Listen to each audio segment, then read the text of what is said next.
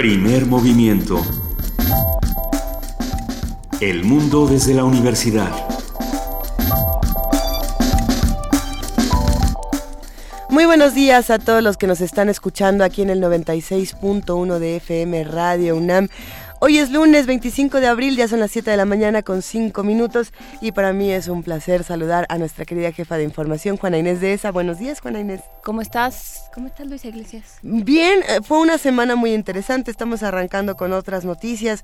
El fin de semana, como bien saben, transmitimos desde la fiesta del libro y la rosa, pero pasaron otras cosas, ¿no? Además de esta celebración de los libros, como ustedes saben, el domingo 24 de abril, el día de ayer, fue la marcha Vivas Nos Queremos, donde miles de mujeres salieron vestidas de, púrpura salieron eh, a, celebrar a la mujer. No solamente fue una marcha para denunciar los acosos, también para, para celebrar eh, la unión y para celebrar la, comunidad. Eh, por otro lado, Juana Inés, a mí me parece que es importantísimo después, si, si, te parece bien, platicar de lo que ocurrió con el GIEI, con el último informe del GIEI antes de retirarse, esto en el claustro de Sor Juana por la mañana de ayer. Y bueno, pues el, el GIEI se retira después de de comentar muchas de las trabas que la PGR le puso para la investigación. Deja 900 recomendaciones, 900 preguntas eh, que deberían hacerse. Vamos a tratar de compartir algunos puntos con, todos los que nos están escuchando. Y, sin embargo, pues es muy triste, ¿no? Porque las autoridades no se presentaron al, claustro de Sor Juana y cuando el GIEI se retira, eh, los familiares, las víctimas, las personas que estaban ahí decían, eh, por favor no se vayan, no, no, no, no nos dejen en esta, en esta situación. Pero bueno, todo esto lo vamos a ir platicando esta mañana. Ha sido muy complejo, de verdad.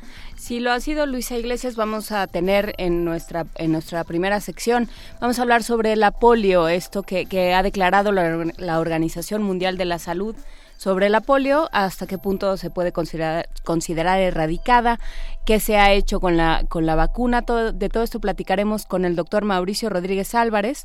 Él es profesor del Departamento de Microbiología de la Facultad de Medicina de la UNAM. Esta es una buena noticia. Eso quiere decir que vamos a arrancar con buenas noticias. Esto va a ser de las cosas que nos van a marcar como generación. Entonces, platicaremos de ello con el doctor Mauricio Rodríguez. En nuestra nata nacional, como le hemos comentado, vamos a hablar del informe del GIE y de qué es lo que va a ocurrir a partir de este momento. Lo hablaremos con Salvador Camarena, periodista y columnista del Financiero. Precisamente en, en, otra nota platicaremos sobre la marcha Vivas Nos Queremos. Tendremos un comentario de Verónica Murguía, escritora, traductora y periodista que estuvo ayer en, entre las los muchos hombres y mujeres que conformaron esta marcha. Y, si se puede dar un pequeñísimo comentario antes de ya seguir eh, eh, platicando de qué va a haber en el programa, qué, qué lamentable las reacciones en redes sociales eh, alrededor de la marcha y de todas estas burlas a los que salieron, a las que, y los que salieron a marchar.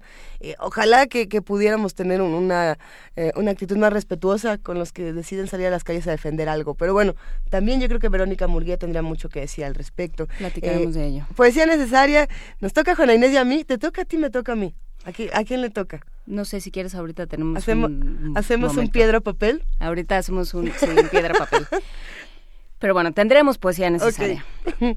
También vamos a tener la participación del Programa Universitario de Estudios sobre el Desarrollo. Vamos a hablar, como lo hacemos todos los lunes, con Rolando Cordera, su director, que va a hablar sobre la decadencia de la que nos habló Fernando del Paso en, en días anteriores. Ahora que recibió este premio Cervantes, Fernando del Paso, volvió a reiterar algo que ya había dicho en Mérida, eh, cuando recibió el premio, el, el premio José, no, eh, José Emilio Pacheco. y que escribió esta carta a José Emilio Pacheco diciendo, ay José Emilio, cómo nos duele este país. Y lo, y lo sigue diciendo Fernando del Paso, aprovecha cualquier tribuna y cualquier... Eh, cualquier espacio para, para seguir diciendo este país no es lo que merecemos y no es lo que, lo que deberíamos de tener.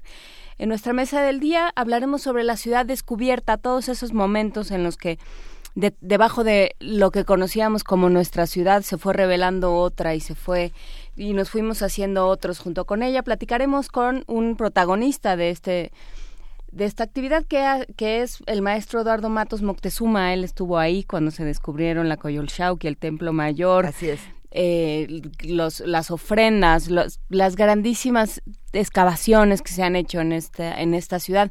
Platicaremos de la, la, experiencia con el maestro Eduardo Matos Moctezuma, maestro en ciencias antropológicas con especialidad en arqueología, por la Escuela Nacional de Antropología e Historia y por la UNAM. Querida Juana Inés de esa, para mí es un placer arrancar esta mañana a tu lado. Como ya se dieron cuenta, Benito Taibo no está por aquí, este, pues, se quedó a descansar esas manos, esa, esa mano que se le quedó como, como la garra del mono de, de Hoffman después de firmar tantos libros. Eh, pero nosotros estamos arrancando este programa y los invitamos a que se queden con nosotros de 7 a 10 de la mañana aquí en el 96.1 de FM, en el 860 de AM y en www.radiounam.unam.mx. Arrancamos con una Un equipo de alumnos e ingenieros de la UNAM lanzó a la estratosfera un globo para evaluar su desempeño. Los detalles de toda esta investigación los tiene nuestra compañera Virginia Sánchez.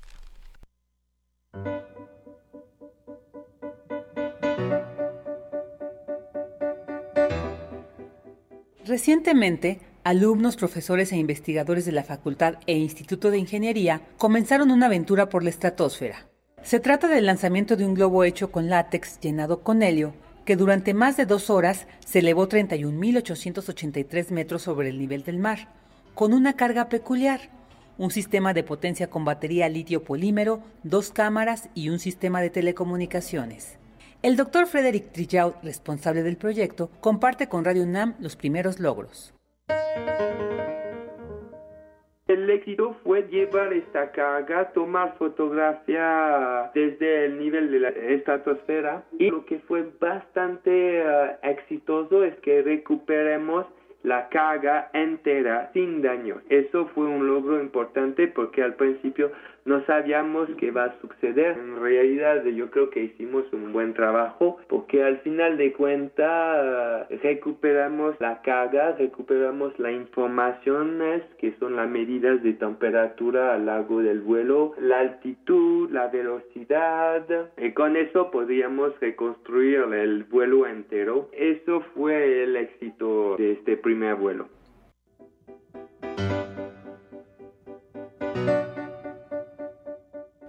El desarrollo cuenta con la participación de la empresa Remtronic Telecomunicaciones y tiene objetivos de mediano plazo, explica el doctor Trillaud.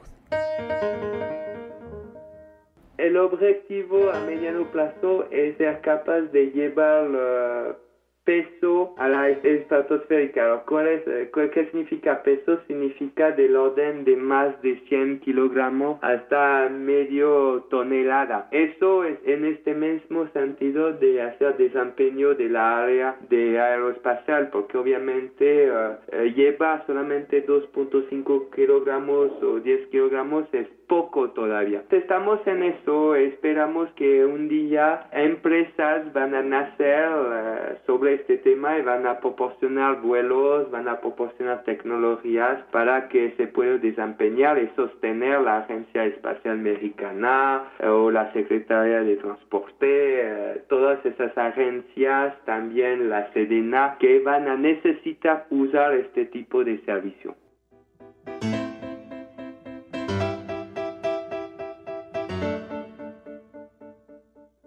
Se tienen proyectados otros vuelos a finales de este año y a principios del próximo, y se prevé el uso de más tecnología y un gasto menor de energía. Para Radio UNAM, Virginia Sánchez.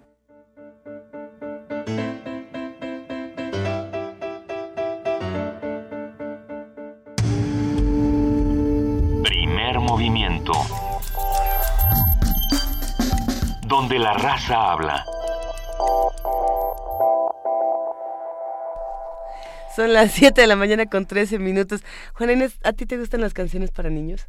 Eh, algunas, algunas sí, algo otras, ¿no? Pero algo, otras no. Así decía el hijo de una amiga, ¿no? O sea, si uno decía algunas, pues también tenía que decir algo otras. Algo otras, defiendo el algo otras. Pero, lo, lo, pregunto porque tú escribes literatura infantil, tú eres muy una, una, conocedora de las letras para niños y las canciones para niños tienen mucho de literatura y mucho que uno tendría que estarles trabajando por ahí, ¿no?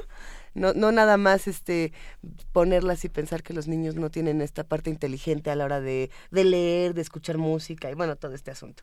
No, por supuesto, yo creo que tan, tan complejas y tan Sí, me, dejaste, sí, ya te estás riendo de mí porque me dejaste, eh, me, pusiste el balón para que yo diera un comentario teórico muy serio. Eh, y, no, en me quedé pensando en canciones para niños. Por supuesto, los niños son muy inteligentes y son un público, se dice que son un público muy difícil, yo creo que son un público igual que cualquiera eh, que, que discierne y que distingue lo que le gusta de lo que no le gusta y lo que le parece interesante y retador de lo que le da absolutamente lo mismo.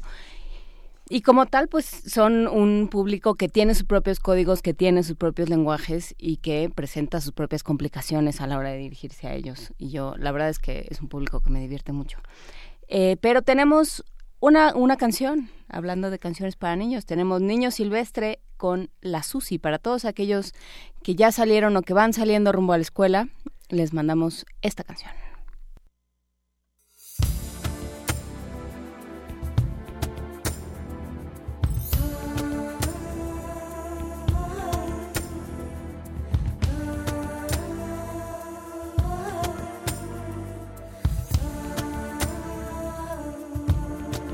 Hijo del cerro, presagio de mala muerte, niño silvestre, que acechando la cera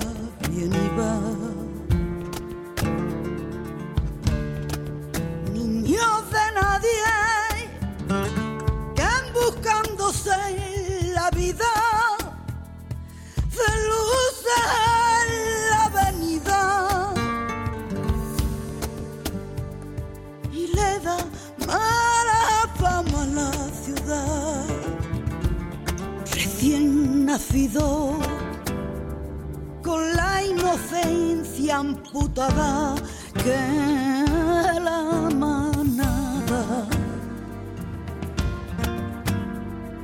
redime su pecado desistir.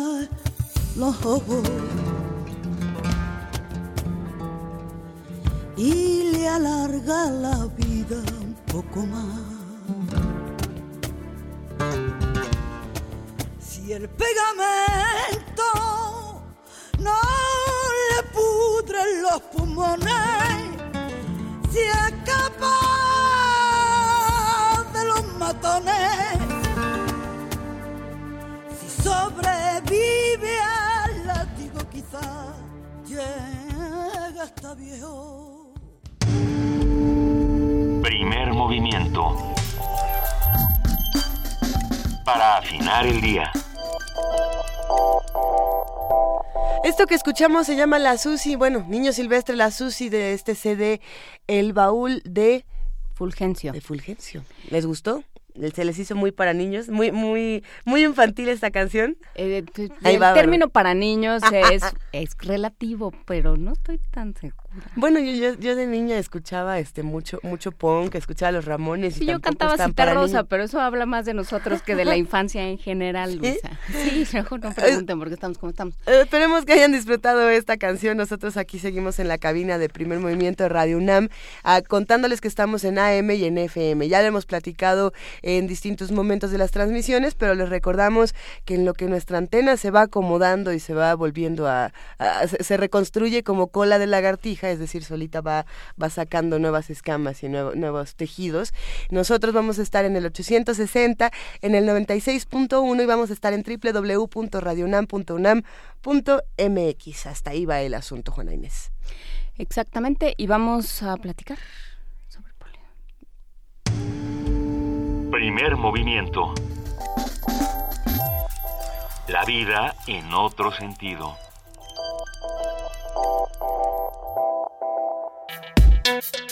Lunes de Ciencia.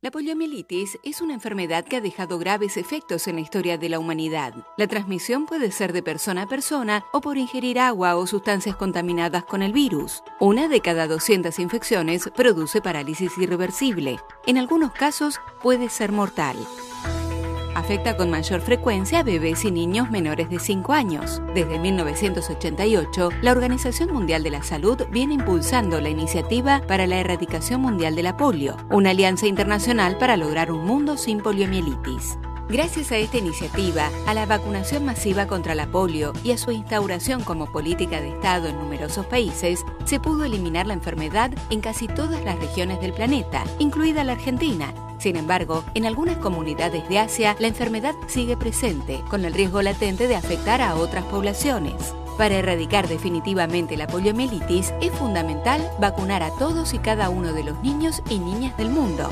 Nuestro país forma parte de esta iniciativa mundial. Hoy la erradicación definitiva de la poliomielitis es posible. Chao, polio. Juntos podemos hacerlo.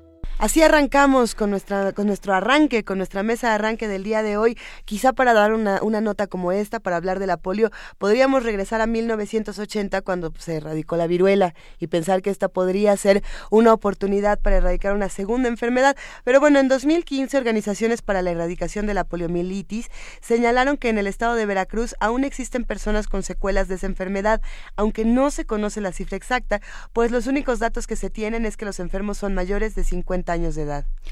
La, poliomielitis es un padecimiento mortal. Durante 1840 y 1950 se convirtió en una 1940 y 1950 se convirtió en una epidemia y dejó a más de 500 mil personas lisiadas de por vida. En 2009 se presentaron 1.604 casos en 23 países. Para 2010 fueron 1.352 en 20 países es decir, la cifra ha ido disminuyendo. Este año la OMS anunció la, la, erradicación de la enfermedad. Para hablar sobre este padecimiento, hoy contamos con la participación del doctor Mauricio Rodríguez Álvarez. Él es profesor del Departamento de Microbiología de la Facultad de Medicina de la UNAM. Mauricio, muy buenos días, ¿cómo estás? Hola, muy buenos días, Luisa, Juana Inés. ¿Cómo están? Eh, Gracias para, por llamarme. Para nosotros es un verdadero gusto hablar contigo esta mañana, Mauricio, porque temas como estos son muy importantes y a veces no sabemos exactamente cómo acceder a ellos y, parece que, fueran impenetrables. Pero hablemos eh, del padecimiento, hablemos precisamente de la poliomielitis y de por qué es tan importante este anuncio que ha dado la OMS.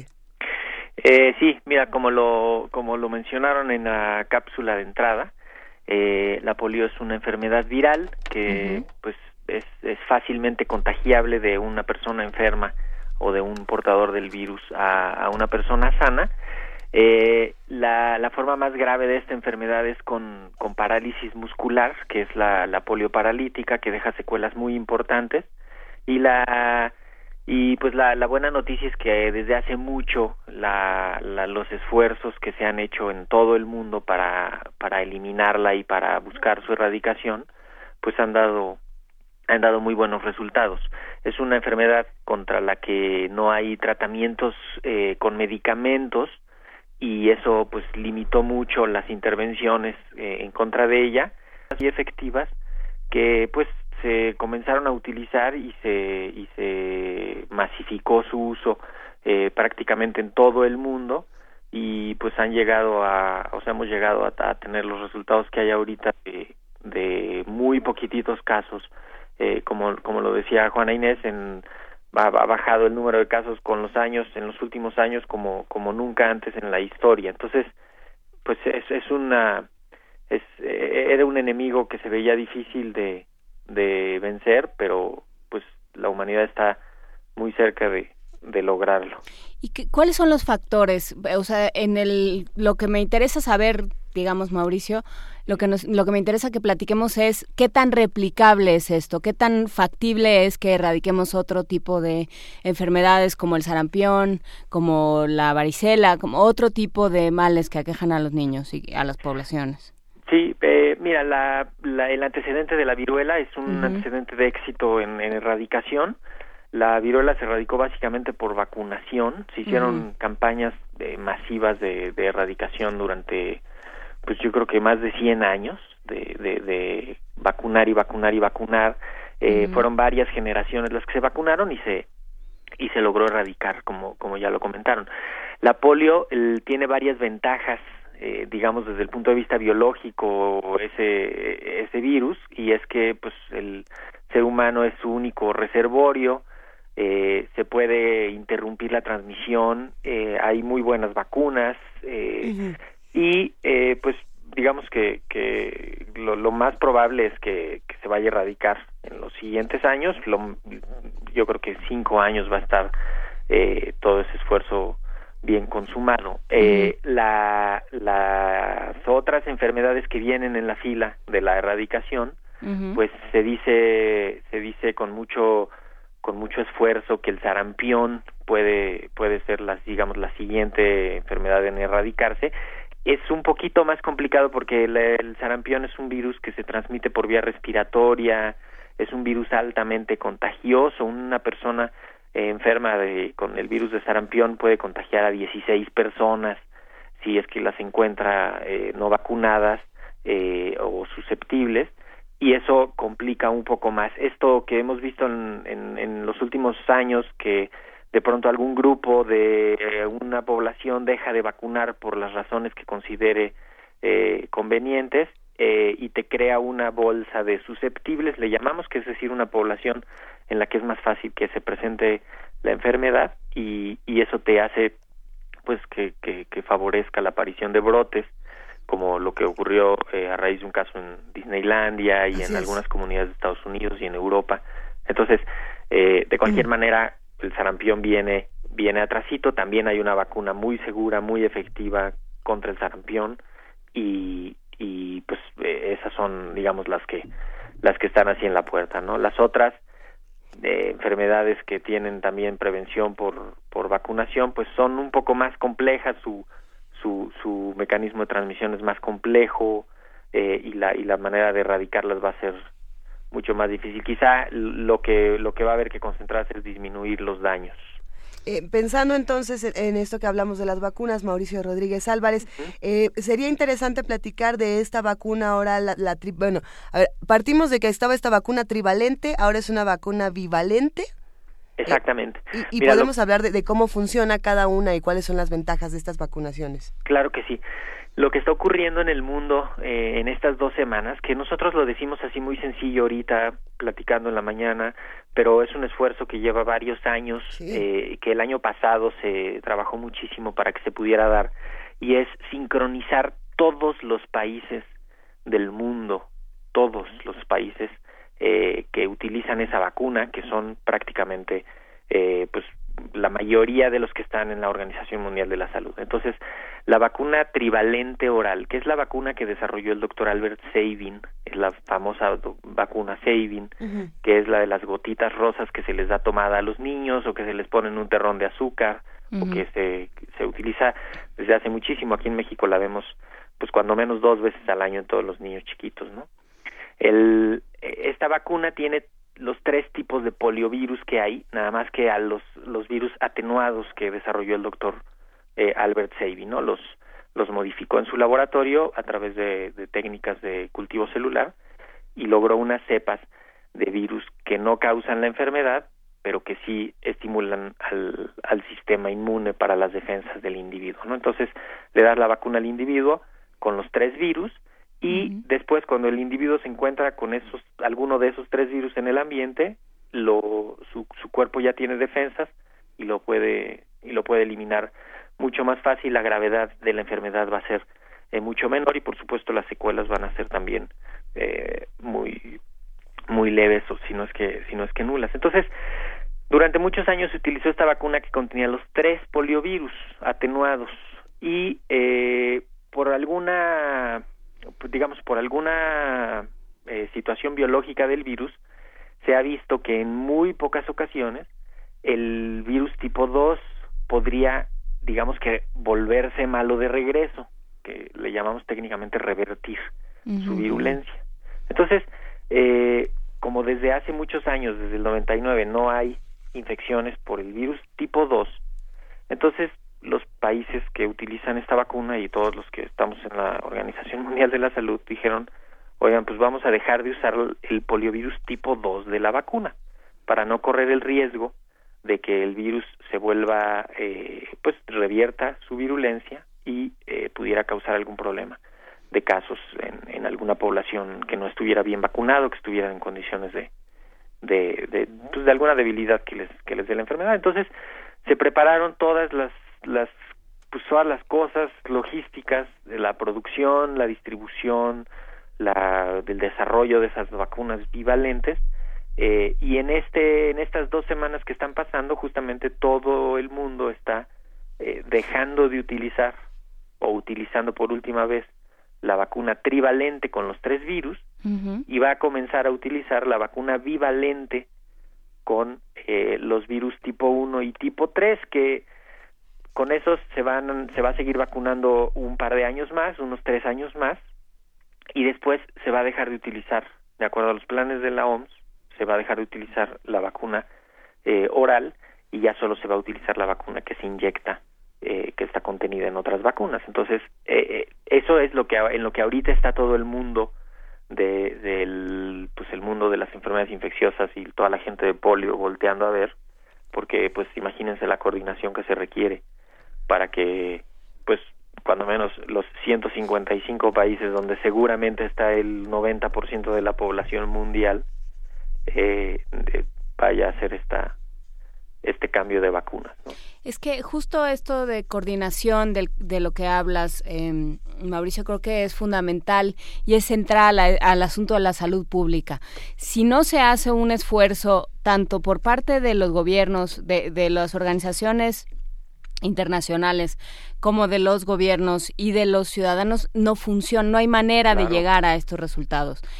Y, por ejemplo, pensando en el sarampión y pensando en todas las campañas y las discusiones que hubo el año pasado a este respecto, eh, los, las discusiones que veíamos en los medios de a favor y en contra de las vacunas, estos mensajes de las vacunas como el gran instrumento de las farmacéuticas para enriquecerse, pero que en realidad no hacen falta. Todos estos mensajes que afectan a, una población y que terminan afectando a poblaciones más vulnerables, porque eso es lo que sucede, eh, se convierten en un, en un tiro en el pie que se da a la sociedad. Claro, el, el, mira, una cosa fundamental, Juana Inés eh, y Luisa, el, el asunto de las vacunas eh, es un claro ejemplo en el que las intervenciones a nivel individual tienen repercusiones a nivel de la salud pública.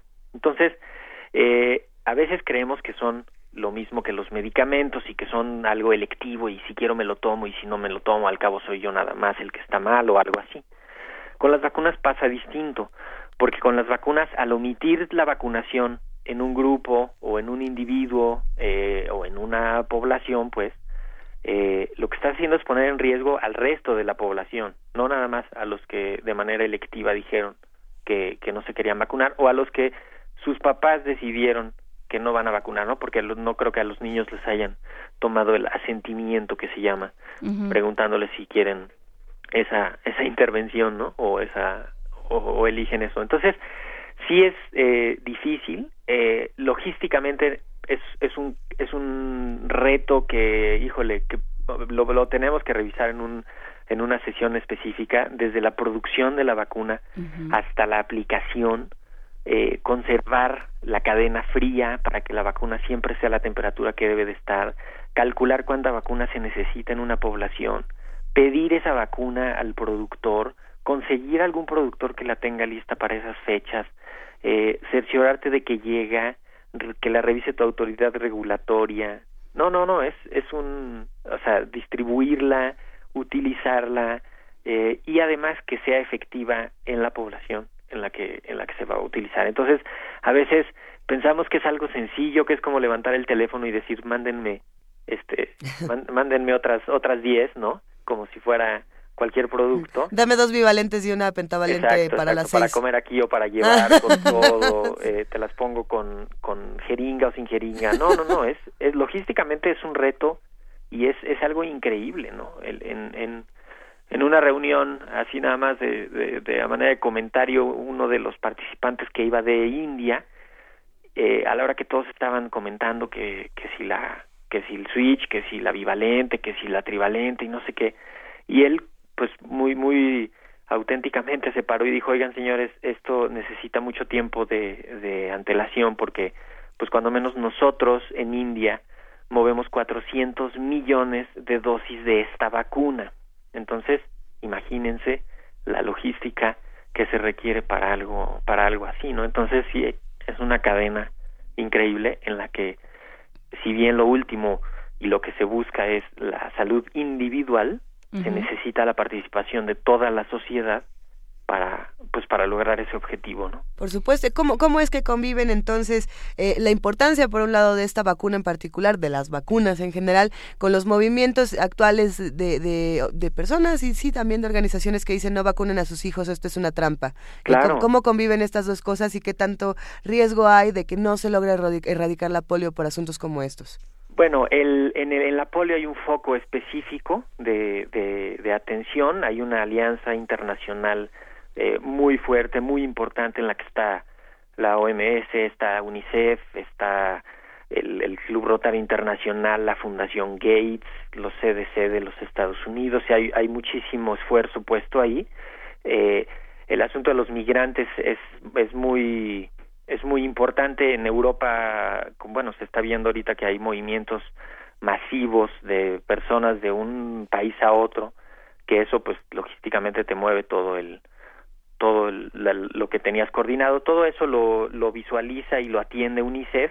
Uh -huh. eh, en los países pues a través de los de los ministerios de salud se se puede se puede lograr y se se hace esa parte pues muchas veces con la ayuda de, de organizaciones internacionales como la, Panamericana de la Salud y, UNICEF y esto, pero pero sí afortunadamente en pues en todo lo que va del año ahorita ya solo hay eh, casos de polio en dos países que están muy bien localizados, que son Afganistán y Pakistán, que pues todos sabemos las condiciones eh, en las que están localmente esos países de guerra y de pues de, de, de problemas sociales, religiosos, eh, que pues han, han, han provocado que todavía hay ahí eh, casos de casos de polio. Ya no hay en ningún otro país solo se han presentado ahí 11 casos en esos dos países. Entonces digamos el esfuerzo está coordinado en mantener la vacunación donde ya está uh -huh. y eh, pues concentrar todo el esfuerzo en esos dos países.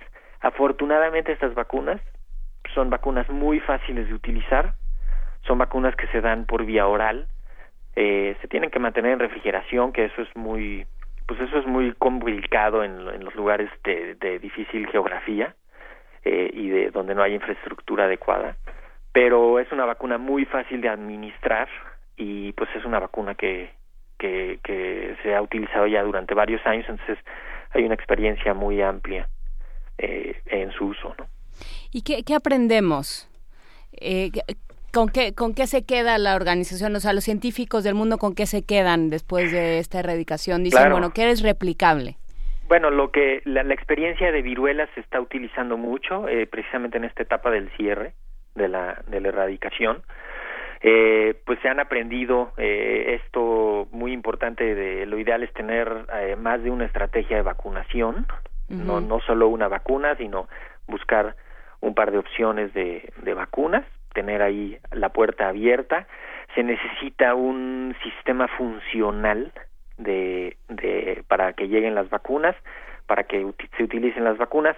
Los científicos pues llevan muchísimos años eh, poniendo todo el esfuerzo del, de la ciencia conforme han ido dándose los avances tecnológicos pues para ir viendo la biología del virus, los genes, eh, cuáles son las proteínas más antigénicas, cómo las podemos eh, atacar, cómo funciona la vacuna, cómo funciona, digamos, toda esta parte eh, propia de la investigación científica eh, y la pues toda la parte de la sociología y la, la parte de pues de la comunicación de las vacunas el, el diseño de estrategias en la sociedad para pues para que llegue no la, la nos va a tocar sí nos va a tocar ver la erradicación el esfuerzo está puesto eh, pues más que en ningún otro en ningún otro eh, objetivo se erradicó no se erradicó se eliminó la polio en las Américas en medio de los años a finales de los años 80 que estaban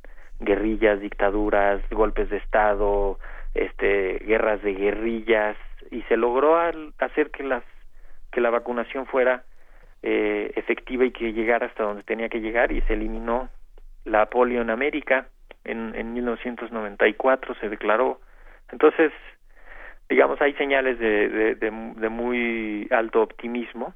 Eh, todavía no no baja la guardia nadie y pues lo importante es seguir utilizando las vacunas eh, y seguir construyendo esa plataforma de uso de las vacunas para que todos estemos lo mejor lo mejor posible, ¿no?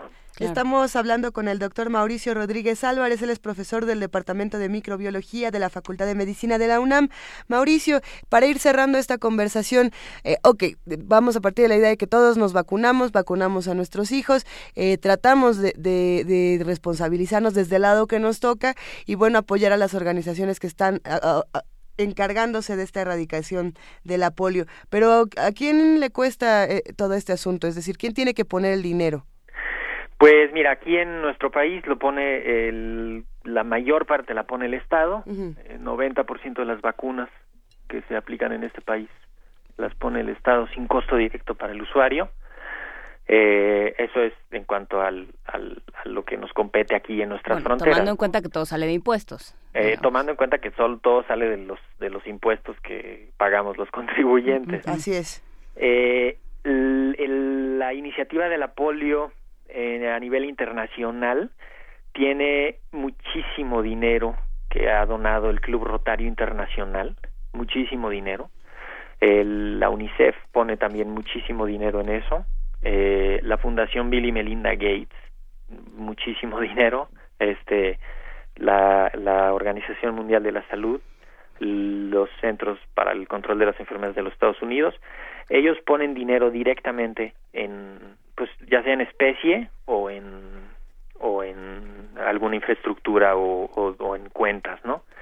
Y también es importante destacar pues que cada quien tiene ya eh, muchísimo tiempo haciendo esto y están los los canales de de cooperación y de colaboración para eso, ¿no? La se consigue las vacunas a precios preferentes para los países que no pueden pagarlas, eh, se les organiza que se les lleguen las vacunas a través de transportes también pagados por estos por estas organizaciones del Banco Mundial, la vamos, este, pues muchísimos están están en eso, ¿no? Es una vacuna que ya desde hace varios años dejó de ser un, digamos, un aliciente económico eh, y está ahorita ya el esfuerzo de la más más puesto en la en la erradicación. Sí es un negocio esa vacuna para los que la producen, pero eh, pues la digamos el, el beneficio de su uso ha quedado demostrado en, en la historia.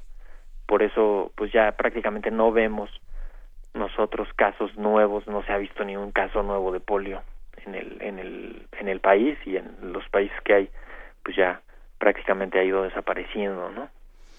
¿En qué ponemos atención ahora en términos de, de medicina y de, y de inmunización?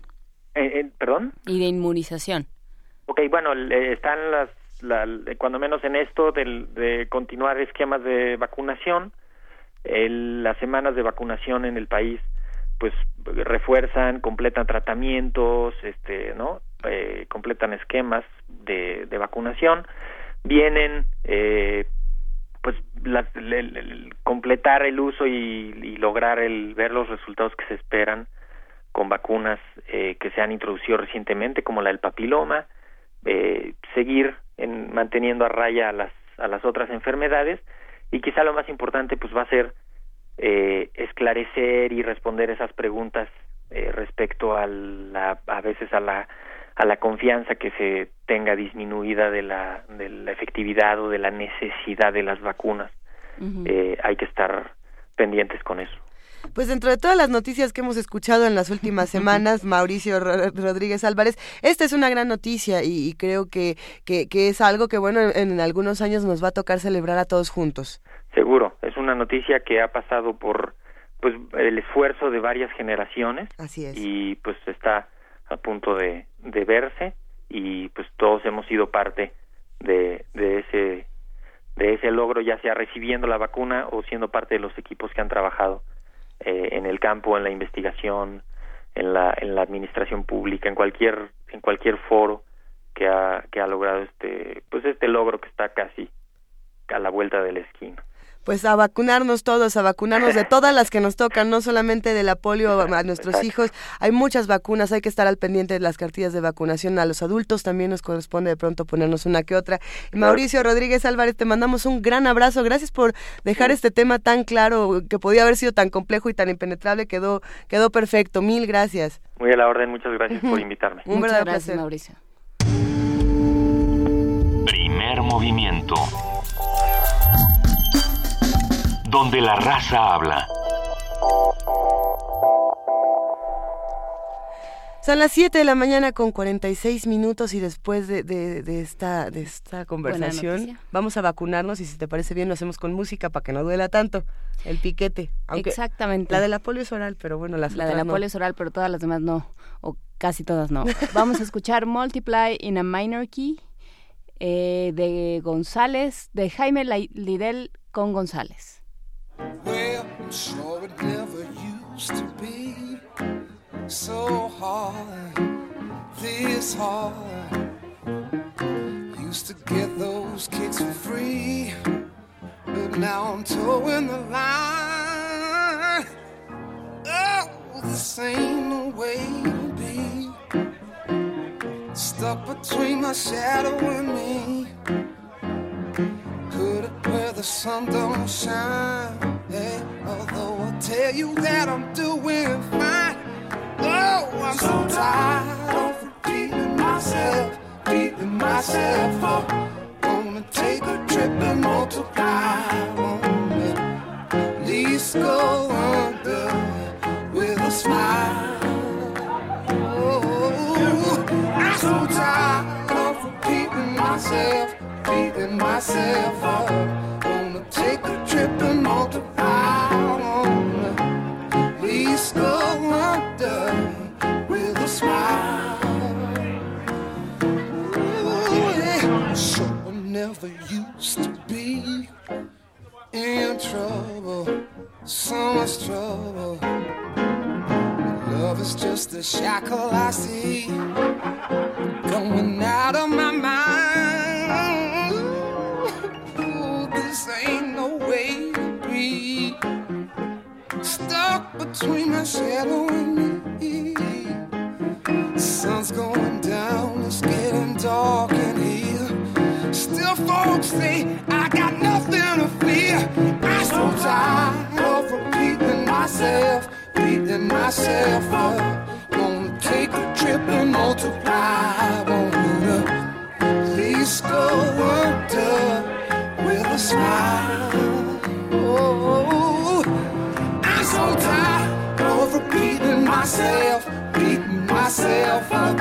Wanna take a trip and multiply. Wanna at least go under with a smile. People on the street, there are many, many.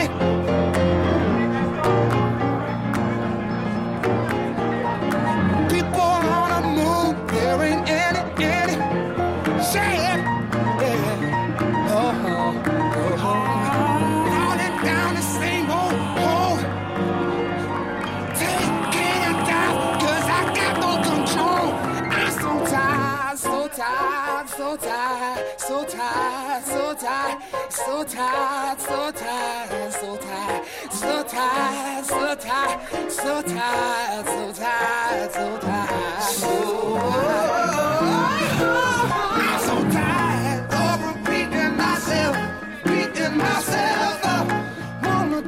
tripping, mother. I wanna please go under.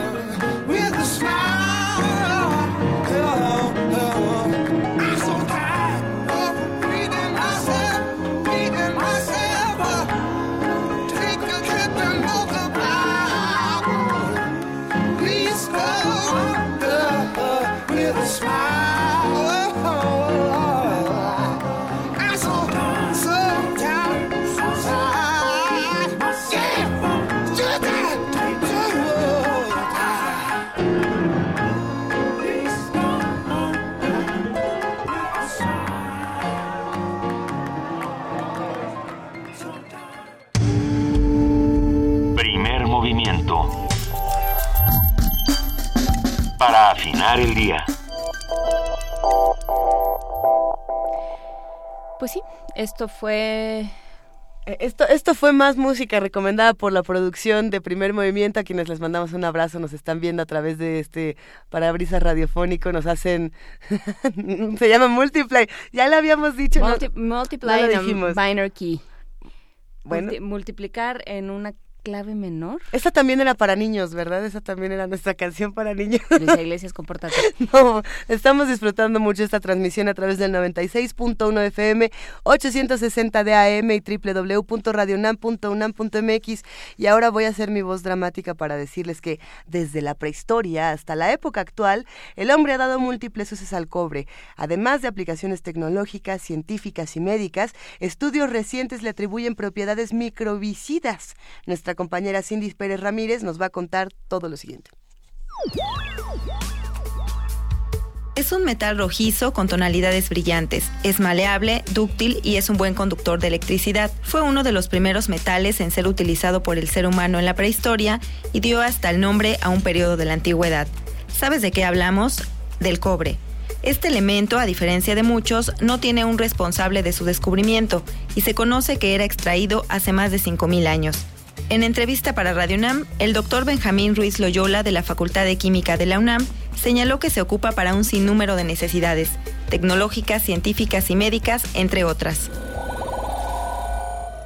Desde el punto de vista tecnológico, por las propiedades conductoras que tiene, por su maleabilidad, por su ductilidad, puede manejarse fácilmente, pero sobre todo porque puede aliarse con otros metales y adquirir un poco de las propiedades de los otros, darle a los otros parte de sus propiedades. ¿A qué me refiero?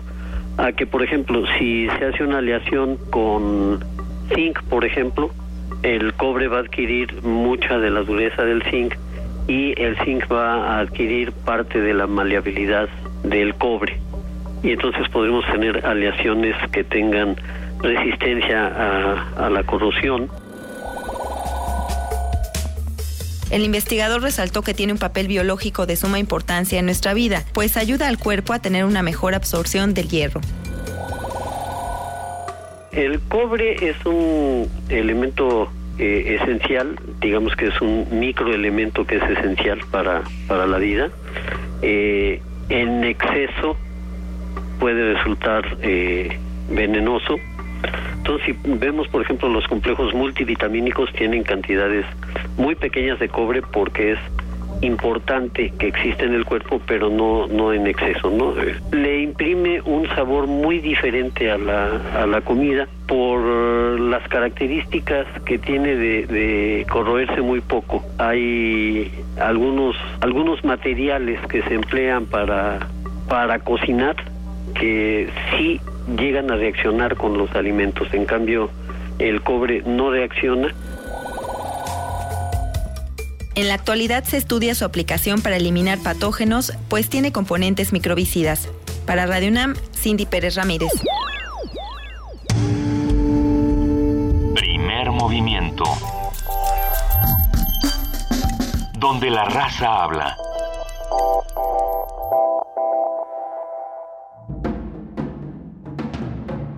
Yo avanzo hacia el destino entre cadenas y dejo atrás lo que todavía escucho. Los fúnebres rumores con los que se me entierra y la voz de mi madre con lágrimas, con lágrimas que decreta mi muerte. Poema La Malinche, de la pluma de Rosario Castellanos. La sala Julián Carrillo te invita a explorar el año de 1519 en territorio maya. Una joven adolescente y una historia que se siente solo a través del escenario. Malintzin, una obra teatral de Luis Santillán. Todos los lunes de abril en punto de las 20 horas. El encuentro entre dos mundos se vivirá en la sala Julián Carrillo. Adolfo Prieto, número 133, Colonia del Valle, a dos cuadras del Metrobús Amores. La entrada es libre. Radio UNAM invita.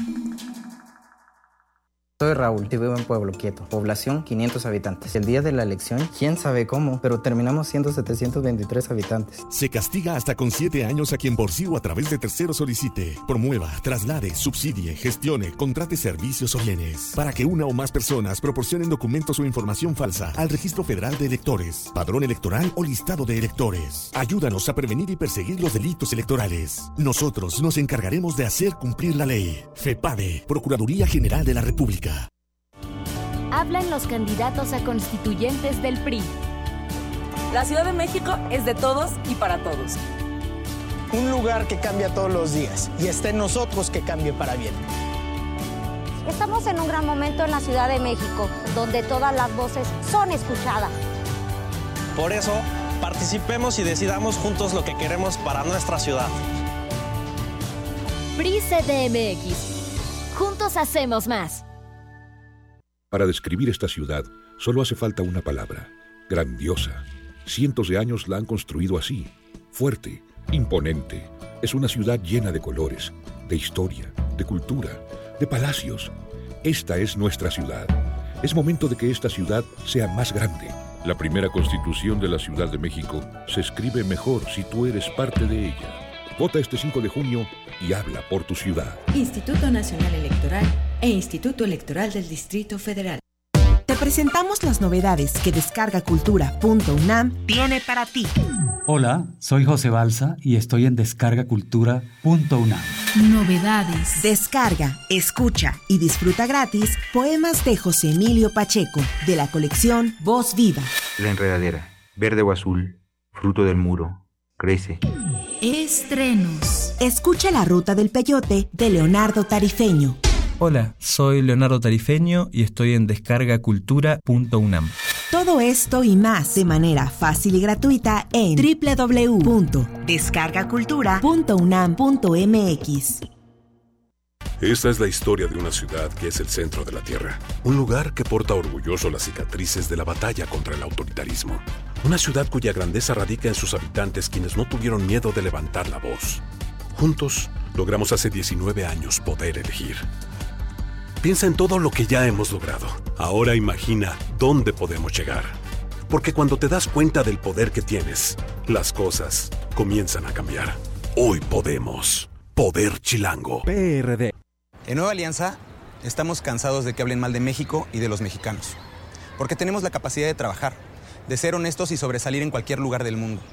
Por eso, a nombre de todos los mexicanos que viven en Estados Unidos, queremos dedicarle este mensaje turquesa a Donald Trump.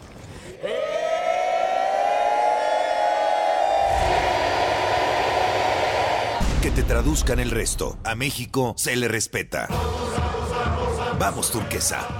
Vamos, nueva alianza. En nuestro país, el incremento de embarazos a temprana edad va en aumento. Y no solo eso, cerca de 280 mil jóvenes adolescentes entre los 12 y 19 años de edad se ven obligadas a abandonar sus estudios cada año. En el Partido Verde, impulsamos una ley que pueda garantizar el derecho a la educación de madres jóvenes, otorgando becas y el derecho a guardería, buscando mejorar sus oportunidades de desarrollo y calidad de vida. Partido Verde. Primer movimiento. Información azul y oro.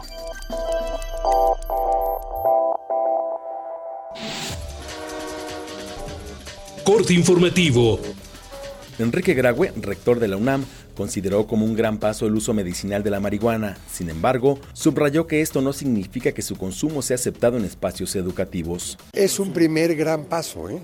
Hay que entenderlo así, el hecho de que ya se haya permitido, primero la parte de los medicamentos, que va a ser importación inicialmente, luego con toda seguridad llegaremos a la producción para medicamentos, porque ahorita están importando. Esto nos va a permitir hacer más cosas.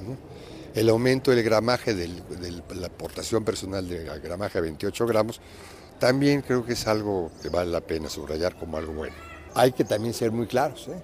Todo el proceso educativo, todos los rectores, los directores de las diferentes escuelas y facultades, estamos en contra del uso cualquier enervante en espacios escolares. Más de 24.000 asistentes acudieron a la fiesta del libro y la Rosa 2016 que se realizó este fin de semana en diversas sedes de la UNAM. En esta ocasión, la Ciudad de México fue el invitado de honor.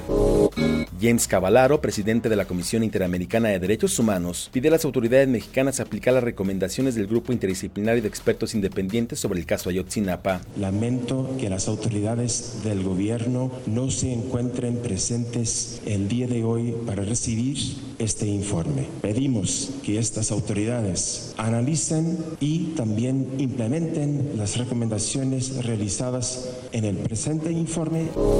Ever Betanzo, su procurador de Derechos Humanos de la Procuraduría General de la República, dijo que analizará las aportaciones y recomendaciones del informe presentado por el Grupo Interdisciplinario de Expertos Independientes. Le refrendamos que seguimos trabajando de tiempo completo, exhaustivamente, en una indagatoria que siga abierta y en la cual se atienden todas y cada una de las líneas de investigación que la integran. La Procuraduría General de la República ha tenido como prioridad el esclarecimiento de los hechos del caso Iguala. Más de 10.000 personas marcharon ayer en la Ciudad de México en protesta por la creciente ola de casos de violencia y acoso sexual contra las mujeres. En el movimiento que se conoce como Primavera Violeta, se registraron movilizaciones en 40 ciudades de 27 entidades del país. La noche del domingo se registró una balacera entre la Policía Federal y grupos delincuenciales en distintos puntos del puerto de Acapulco. Tras más de dos horas de fuego cruzado, las autoridades reportaron la muerte de un presunto delincuente. El presidente de Ecuador, Rafael Correa, aseguró que su gobierno se está preparando para albergar a más de 25 mil personas que se quedaron sin hogar tras el sismo del 16 de abril. Señaló que hasta el momento se reportan 655 defunciones para ya pensar en albergar a la familia damnificada en buenos albergues, no en el parque. Esto no es cuestión de tres días, esto no es un picnic, estamos hablando de meses, de años, son verdaderas ciudadelas temporales, se necesita letrinas, se necesita servicio sanitario general, alumbrado, agua potable, comedores, cocinas, se necesita espacio, eh, eh, eh, juegos infantiles para los niños, probablemente escuelas, porque se nos han destruido las escuelas y crear nuevas escuelas en esos campamentos para damnificados.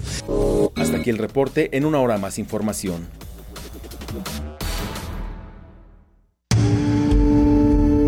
Primer movimiento. Donde todos rugen, el puma ronronea.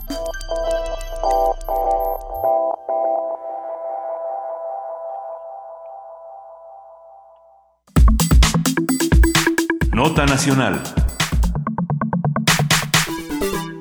8 de la mañana con 3 minutos y ya está en la línea como todos los lunes para empezar juntos la semana. Salvador Camarena, ¿cómo estás? Hola, muy buenos días, ¿cómo están? Qué gusto, qué gusto saludarlas. Igualmente. pues aquí, eh, listos para comenzar juntos la semana, como bien decías, Juan ah, En que podríamos, eh, si, si, cortáramos la semana, querido Salvador, eh, como lo hacían antes en domingo, y, y, podemos pensar que en domingo arrancó la semana, pues arrancó con, con notas interesantes y muy duras. Lo que pasó con el informe del GIEI fue durísimo. Bueno, eh, en, términos prácticos, para fines informativos muchas veces sí ocurre eso que acabas de señalar. La semana arranca en domingo, eh, de alguna u otra manera. Los viernes son flojos en información, digamos, en información que las fuentes eh, programan. Evidentemente hay sucesos, hay eventualidades, pero suele ser una regla no escrita que los sábados eh, es un día flojo de información en los medios, entonces desde el viernes ya se empieza a sentir eh, una, digamos, un relajamiento, no, no, no, no echan toda la carne al asador las distintas instancias que quieren hacer sentir su peso en la agenda. Pero cosa que ocurre exactamente al revés el domingo. Eh, tratan de colar por ahí uno o dos o tres boletines para ver si en la prensa del lunes ganan más kilometraje del que deberían en un día más normal. Pero sin duda lo de ayer eh, no fue para nada algo eh, que se hubiera quedado rezagado así fuera como fuera cualquier día informativamente hablando, porque en efecto el grupo eh, interdisciplinario de expertos independientes, también conocido como GIEI, eh, ayer dio a conocer su eh, segundo y último informe sobre el caso Ayotzinapa. Es un informe duro, es un informe voluminoso, son más de 600 páginas, y de lo que estamos hablando es precisamente de una eh, relatoría de lo que ellos han eh, constatado en un año de trabajo. Eh, se ha querido, digamos, eh, dar mucha visibilidad a una pugna entre el GIEI y el gobierno de México e incluso a una pugna entre los expertos que se dicen eh, atacados por distintos medios y además por algunos columnistas. Creo que eso no es importante, sinceramente. Eh, creo que es importante la denuncia que hace el GIEI de que eh, su trabajo se vio obstaculizado desde el gobierno eh, es decir, que, muchas de las cosas que ellos pidieron no fueron, eh, por su contraparte, en este caso la PGR, no fueron acompañadas del esfuerzo debido. Déjenme poner el ejemplo de una. Cuando llegó el GIEI, pues, lo, se dio cuenta de una cosa que para cualquier mexicano más o menos porreteado como un servidor, eh, ya es una obviedad. Es decir, un expediente eh, en, en, nuestro en nuestro sistema judicial un expediente puede acumular volúmenes y volúmenes y no necesariamente ese será el camino más directo hacia encontrar la justicia o esclarecer algún hecho. la, la, nuestro sistema eh, se beneficia eh, de la dispersión. Entonces encontraron los del GIEI que la, los asuntos, los temas relacionados con Ayotzinapa, con la noche de Iguala, estaban dispersos en diferentes juzgados tan distantes como Tamaulipas, eh, algunos en Tamaulipas, otros en, Jalisco, es decir, eh, literalmente en dos extremos de nuestro país. Y entonces ellos pidieron y se hicieron un esfuerzo por concentrar todas las averiguaciones previas en una sola causa y así poder tener desde un solo, eh, digamos, monitor la posibilidad de revisar todo el expediente. Se, se, concedió eso a medias. Justo el martes pasado, justo el martes pasado le dieron al GIEI finalmente acceso a eh, una casi una veintena de averiguaciones previas que estaban en la eh, subprocuraduría especializada en investigación de la delincuencia organizada, la CEIDO. Es decir, estamos hablando del grupo que más eh, atención ha tenido con respecto a la investigación de Yotzinapa. Desde el principio pidieron, cuando vieron lo descomunal de la tarea, que se concentraran todos los expedientes para poder revisar todo. Y descubrieron hace unos meses que había varias averiguaciones previas, casi 20, que estaban en otra subprocuraduría, porque al final de cuentas toda la concentración de los expedientes se hizo en la subprocuraduría de, Derechos Humanos, en la PGR. Bueno, estuvieron durante meses pidiendo acceso a esas otras averiguaciones previas. Ellos que tenían el mandato de coadyuvancia, ellos que tenían el mandato de estar revisando esto, le dieron acceso apenas el martes pasado, o sea, no hace ni una semana. ¿Y qué pasó? Bueno, que una de esas, solo una de esas averiguaciones previas tiene 15 tomos. No hay poder humano, no hay instancia de la ONU, de la Comisión Interamericana de Derechos Humanos, del agrado de las galaxias o de los superhéroes que pueda revisar lo que se les dio apenas el martes pasado a los integrantes del GIEI. Cuando entonces ustedes escuchen, amigos del auditorio, que ellos denuncian que se obstaculizó su labor, no, no es que no es que sean así como muy delicaditos y que no, es que en términos prácticos pues no puedes revisar, si te dan el martes 17, 19 averiguaciones previas, y una de esas averiguaciones previas que no habías visto tiene 15 tomos, pues imaginen si vas a poder terminar la chamba y tienes que entregar un reporte para entregarlo, para, para eh, digamos, no nada más eh, leerlo, sino entregarlo el domingo siguiente. Que suena al, al prismo más, más puro y rancio, ¿no? Rancio en, el, en todos los aspectos de la palabra. A, a este asunto, este bonito momento de yo te ayudé, ¿no? Tú me pediste ayuda y yo te la di. Yo te la te pasé. ¿Sí? Oye, el martes, bueno, es que fue dificilísimo ir por ella. No teníamos gasolina para el taxi. Sí, sí, sí, se cumplieron. no sé qué. Se cumplieron en tiempo, informa las instancias, todo esto que luego nos cuentan, ¿no? Son procedimientos que, en nuestro sistema tienen que salir del oficio, regresar al oficio, volver el oficio, revisar el oficio, plantear el oficio, sacar una copia rosa y luego a ver si está la señorita que una vez diría Chava, ¿no? O sea, bueno. Entonces, vamos a lo sustancial. A pesar de eso, el GII ha entregado todo un reporte que yo creo que es, literalmente, ya lo habíamos comentado, algo que tendríamos que atender, que es una, una radiografía, una autopsia de nuestro sistema judicial. Y déjenme empezar por otro lado. El, hace poco me contaban que alguien a quien un presidente de la República le encargó la PGR, la Procuraduría General de la República, pues palabras más, palabras menos, ese funcionario resumía de esta manera su paso por la PGR. Decía que llegas y te dicen, oye, te encargo este Ferrari, porque es la PGR, o sea, es una institución buena, tiene edificios en Paseo de la Reforma. No, bueno, confiabilísima. En toda la República, tiene pues un poderío, entonces te, dicen y te encargan un Ferrari. Y tú lo ves y pues parece imponente, ¿no? Te dan las llaves, te subes, te siente a todo dar y dices, ay, qué, qué, gran responsabilidad y qué gran privilegio. Pero cuando le das eh, vuelta a la llave, aunque ahora ya son así como de botón, pero cuando le das vuelta a la llave, cuando accionas el encendido, sucede que no prende el Ferrari. Y entonces digo, a veces pasa que un cable, se, hasta un Ferrari, un cable se le, se le suelta, ¿no? Entonces te bajas, abres el capó, que por supuesto algunos llamamos también cajuela o cofre, y descubres que el Ferrari no tiene máquina. Entonces que es pura, puro pantalla. Pura carrocería. yo creo que algo así nos está pasando, pues después de la visita del GIE, el Ferrari no tiene máquina. El sistema eh, mediante el cual procesamos los asuntos de justicia en nuestro país no tiene máquina. Simple y sencillamente es muy ostentoso, es muy aparatoso, es muy poderoso en el papel, pero no tiene máquina.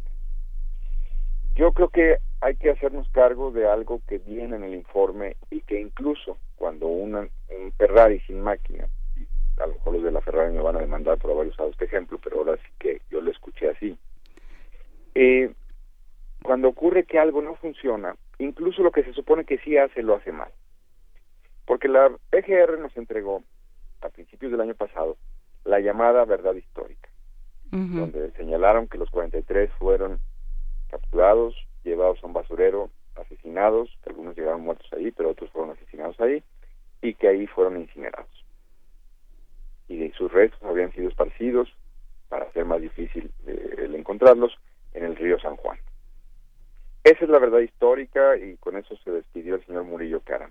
La señora Arely Gómez, la sucesora de Murillo Caram en la PGR, se ha dedicado a apuntalar la verdad histórica. Bueno, a lo mejor no fueron 43, pero fueron algunos, muchos, varios, un número que todavía no se podemos saber, pero en términos reales no ha querido ir más allá. Por cierto, hay que destacar que los del GIEI se sorprendían al presentar su informe diciendo, ¿cómo es posible ¿Cómo es posible que cuando ocurre un crimen en el lugar donde se produce mayor, heroína de exportación en México, en toda la averiguación previa no haya una línea de investigación sobre eso, no venga mencionada la palabra heroína, como para decir, bueno, a lo mejor tuvo algo que ver el lugar, el contexto en el que se dieron los hechos. Regreso al asunto de la verdad histórica. Con esa verdad histórica apuntalada en testimonios que vimos en videos con Murillo Karam y con otros que ha recabado la PGR bajo el mando de Areli Gómez, la PGR nos ha querido demostrar algo que ya dijo un tercer peritaje que es dudoso, que ya dijeron los forenses argentinos que es dudoso y que ayer reiteraron los del GII que es dudoso, que haya ocurrido un incendio de la magnitud tal que ahí pudieran haber sido incinerados los muchachos. Bueno, esa es la verdad histórica. Pero en el colmo, el GIEI ha revisado el expediente, esta cantidad inverosímil de expedientes, y ha encontrado en 17 casos evidencias en el propio expediente realizadas por peritos de la propia PGR y otras instancias mexicanas de que los testimonios de los presuntos responsables de lo que la PGR ha querido sostener como la única opción, como la única versión, que esos 17 testimonios, esas 17 personas que aportaron esa verdad histórica, fueron todos y cada uno torturados. Es decir, la verdad histórica fue construida a golpe de macana, a golpe de picana, con eh, no, estos datos los estoy dando yo, no son los que vienen en el expediente, no, estoy citando, lo que estoy diciendo es la eh, referencia común de cómo se dan las torturas en nuestras instancias policiales. No, pero torturas no hay, si no ves que no hemos dejado que vengan tampoco los expertos internacionales. Pues es que fue muy mala suerte del gobierno mexicano, porque el gobierno mexicano que sostiene que todo es puros casos aislados, le tocaron a 17 de los presuntos autores de la matanza, de la desaparición y matanza de los 43 de Ayotzinapa, eh, 17 de los autores más destacados, según la propia averiguación, esos casos aislados, mala, mala suerte del gobierno mexicano, los 17 tenían.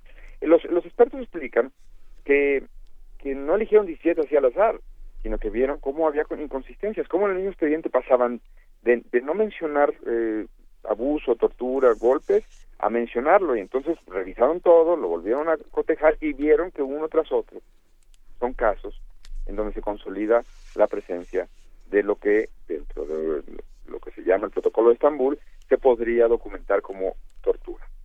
Si esto se lleva al extremo, esos 17, insisto, en donde están los más preclaros, entre comillas, autores de esta matanza, de esta barbarie, los 17 podrían obtener su libertad. O sea, la verdad histórica no solo es una mentira histórica, sino también está hecha a golpe de abuso, de violación de derechos humanos.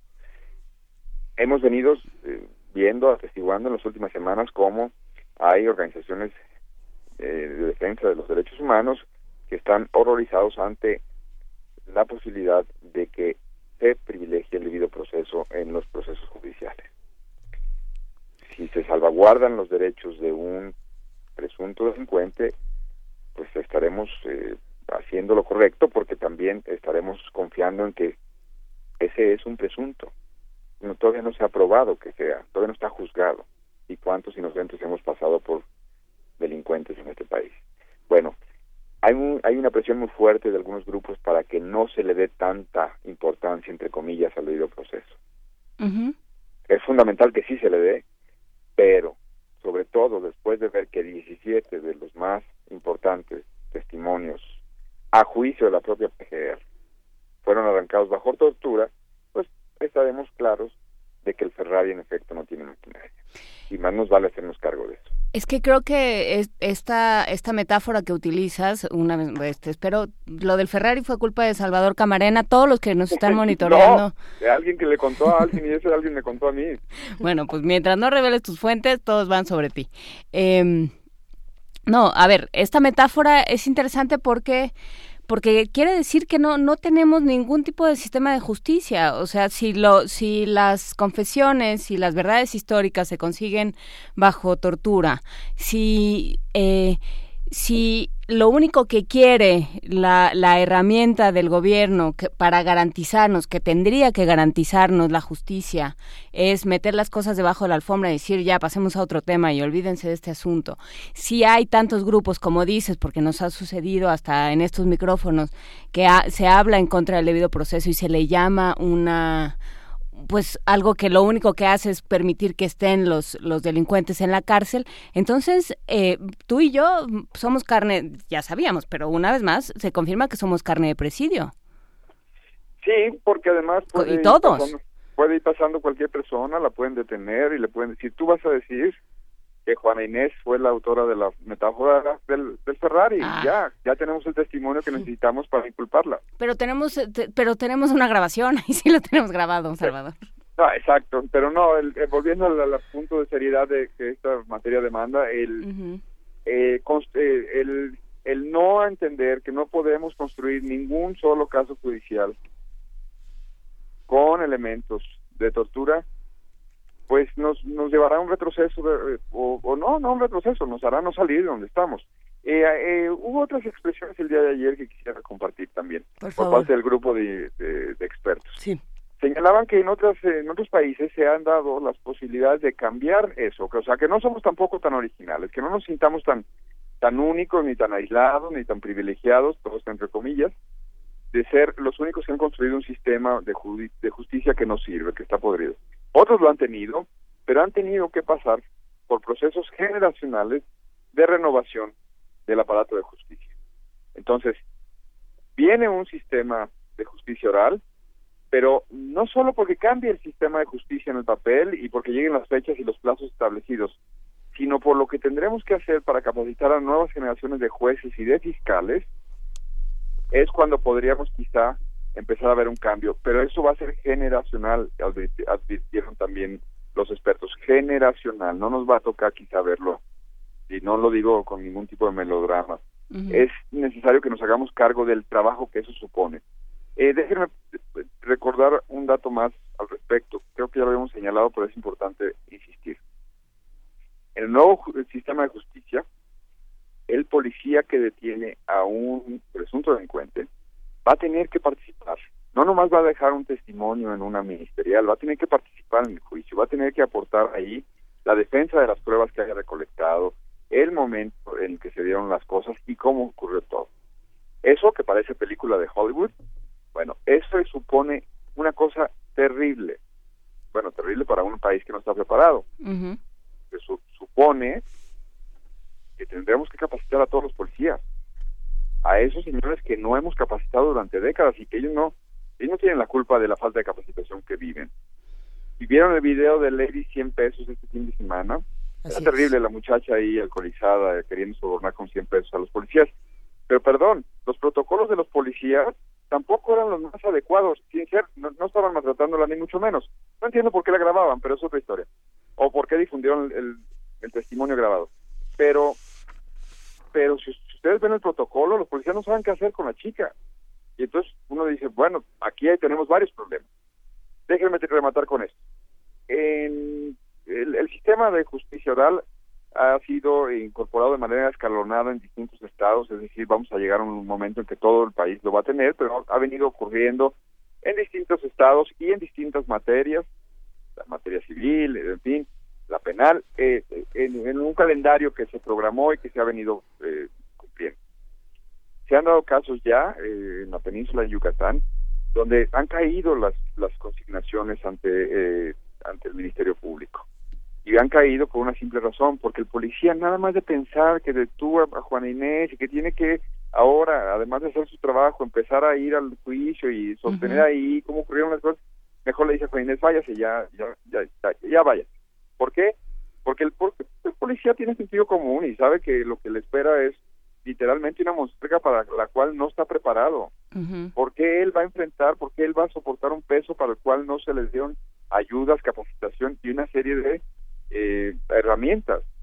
Entonces vamos a tener a, mediados de año la llegada, a que toquen fanfarrias de un nuevo sistema judicial y fiscales que no son capaces de conseguir, ya vimos en el caso de Yotzinapa, de construir un caso sin torturar, ahí está la denuncia, y de policías que tampoco están preparados para hacer labores parecidas en tipo, eh, nadie espera un CSI, eso no va a ocurrir y el desastre está pues por, quedar evidenciado también, como ha quedado evidenciado que la verdad histórica se sacó pues a golpes de macano. Pues sí, los policías, los ministerios públicos, eh, vienen, vienen tiempos muy complicados para el sistema de justicia, venturosamente porque está en crisis, entonces pongamos de manifiesto que está en crisis. Salvador, pues ¿qué opinas? Con esto los dejo y les mando un abrazo.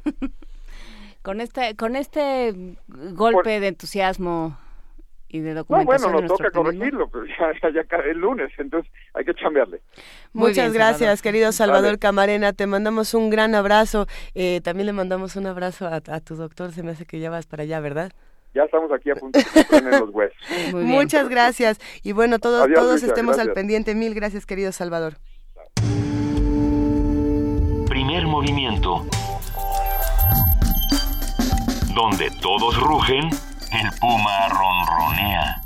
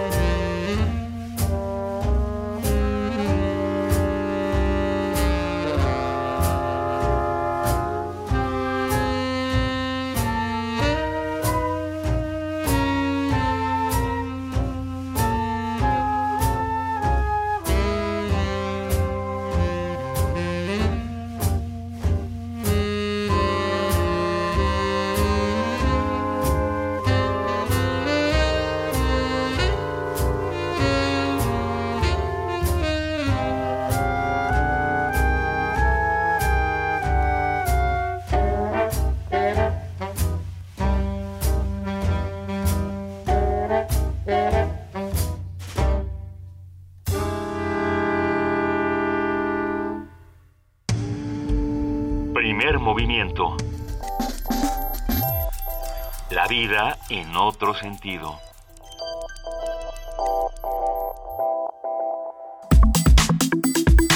Nota Nacional.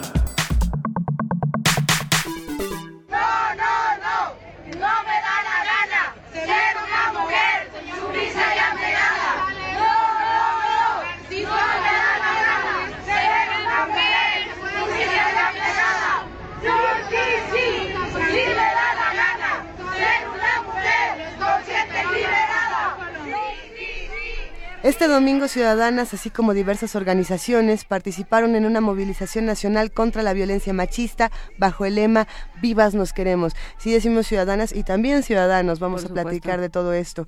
Luego de seis horas de recorrido, el contingente arribó al Ángel de la Independencia de la Ciudad de México para rechazar las diferentes manifestaciones de violencia contra las mujeres. Exigieron el cese al favoritismo judicial hacia los hombres en procesos penales, la implementación de capacitación en materia de violencia de género en instituciones públicas, oportunidades de empleo y de trabajo dignas y seguras, así como mecanismos para combatir el machismo en el país. El primer punto de la movilización fue Catepec, Estado de México, debido al número tan alto de desapariciones que se han registrado en ese municipio, así como feminicidios. Ahí los colectivos expresaron que la violencia de género se ha vuelto sistemática. Y bueno, sobre este tema vamos a platicar eh, del pulso de la marcha, de todo lo que se vivió. Lo hablaremos con Verónica Murguía, escritora, traductora, periodista, eh, una, una mujer sin duda muy muy talentosa, que nos da muchísimo gusto tener esta mañana aquí en Primer Movimiento. Muy buenos días, Verónica Murguía, ¿cómo estás? Buenos días, pues muy contenta de haber ido ayer a la marcha. ¿Qué, qué pasó, Verónica? Para nosotros que estuvimos en la fiesta del libro y la rosa trabajando, cuéntanos cómo fue. Mira, eh, una de las cosas que, que me maravillaron era la cantidad, que me maravillaron fue la cantidad de gente que acudió a la marcha. eh, tengo que decir que yo no tengo ni no tengo redes sociales, no tengo ni Twitter, ni Facebook, ni nada. Entonces me enteré por mi amiga que me avisó y me dijo, "Paso por ti." porque pues es un tema muy bueno, debería de ser un tema cercano al corazón de todas las mujeres.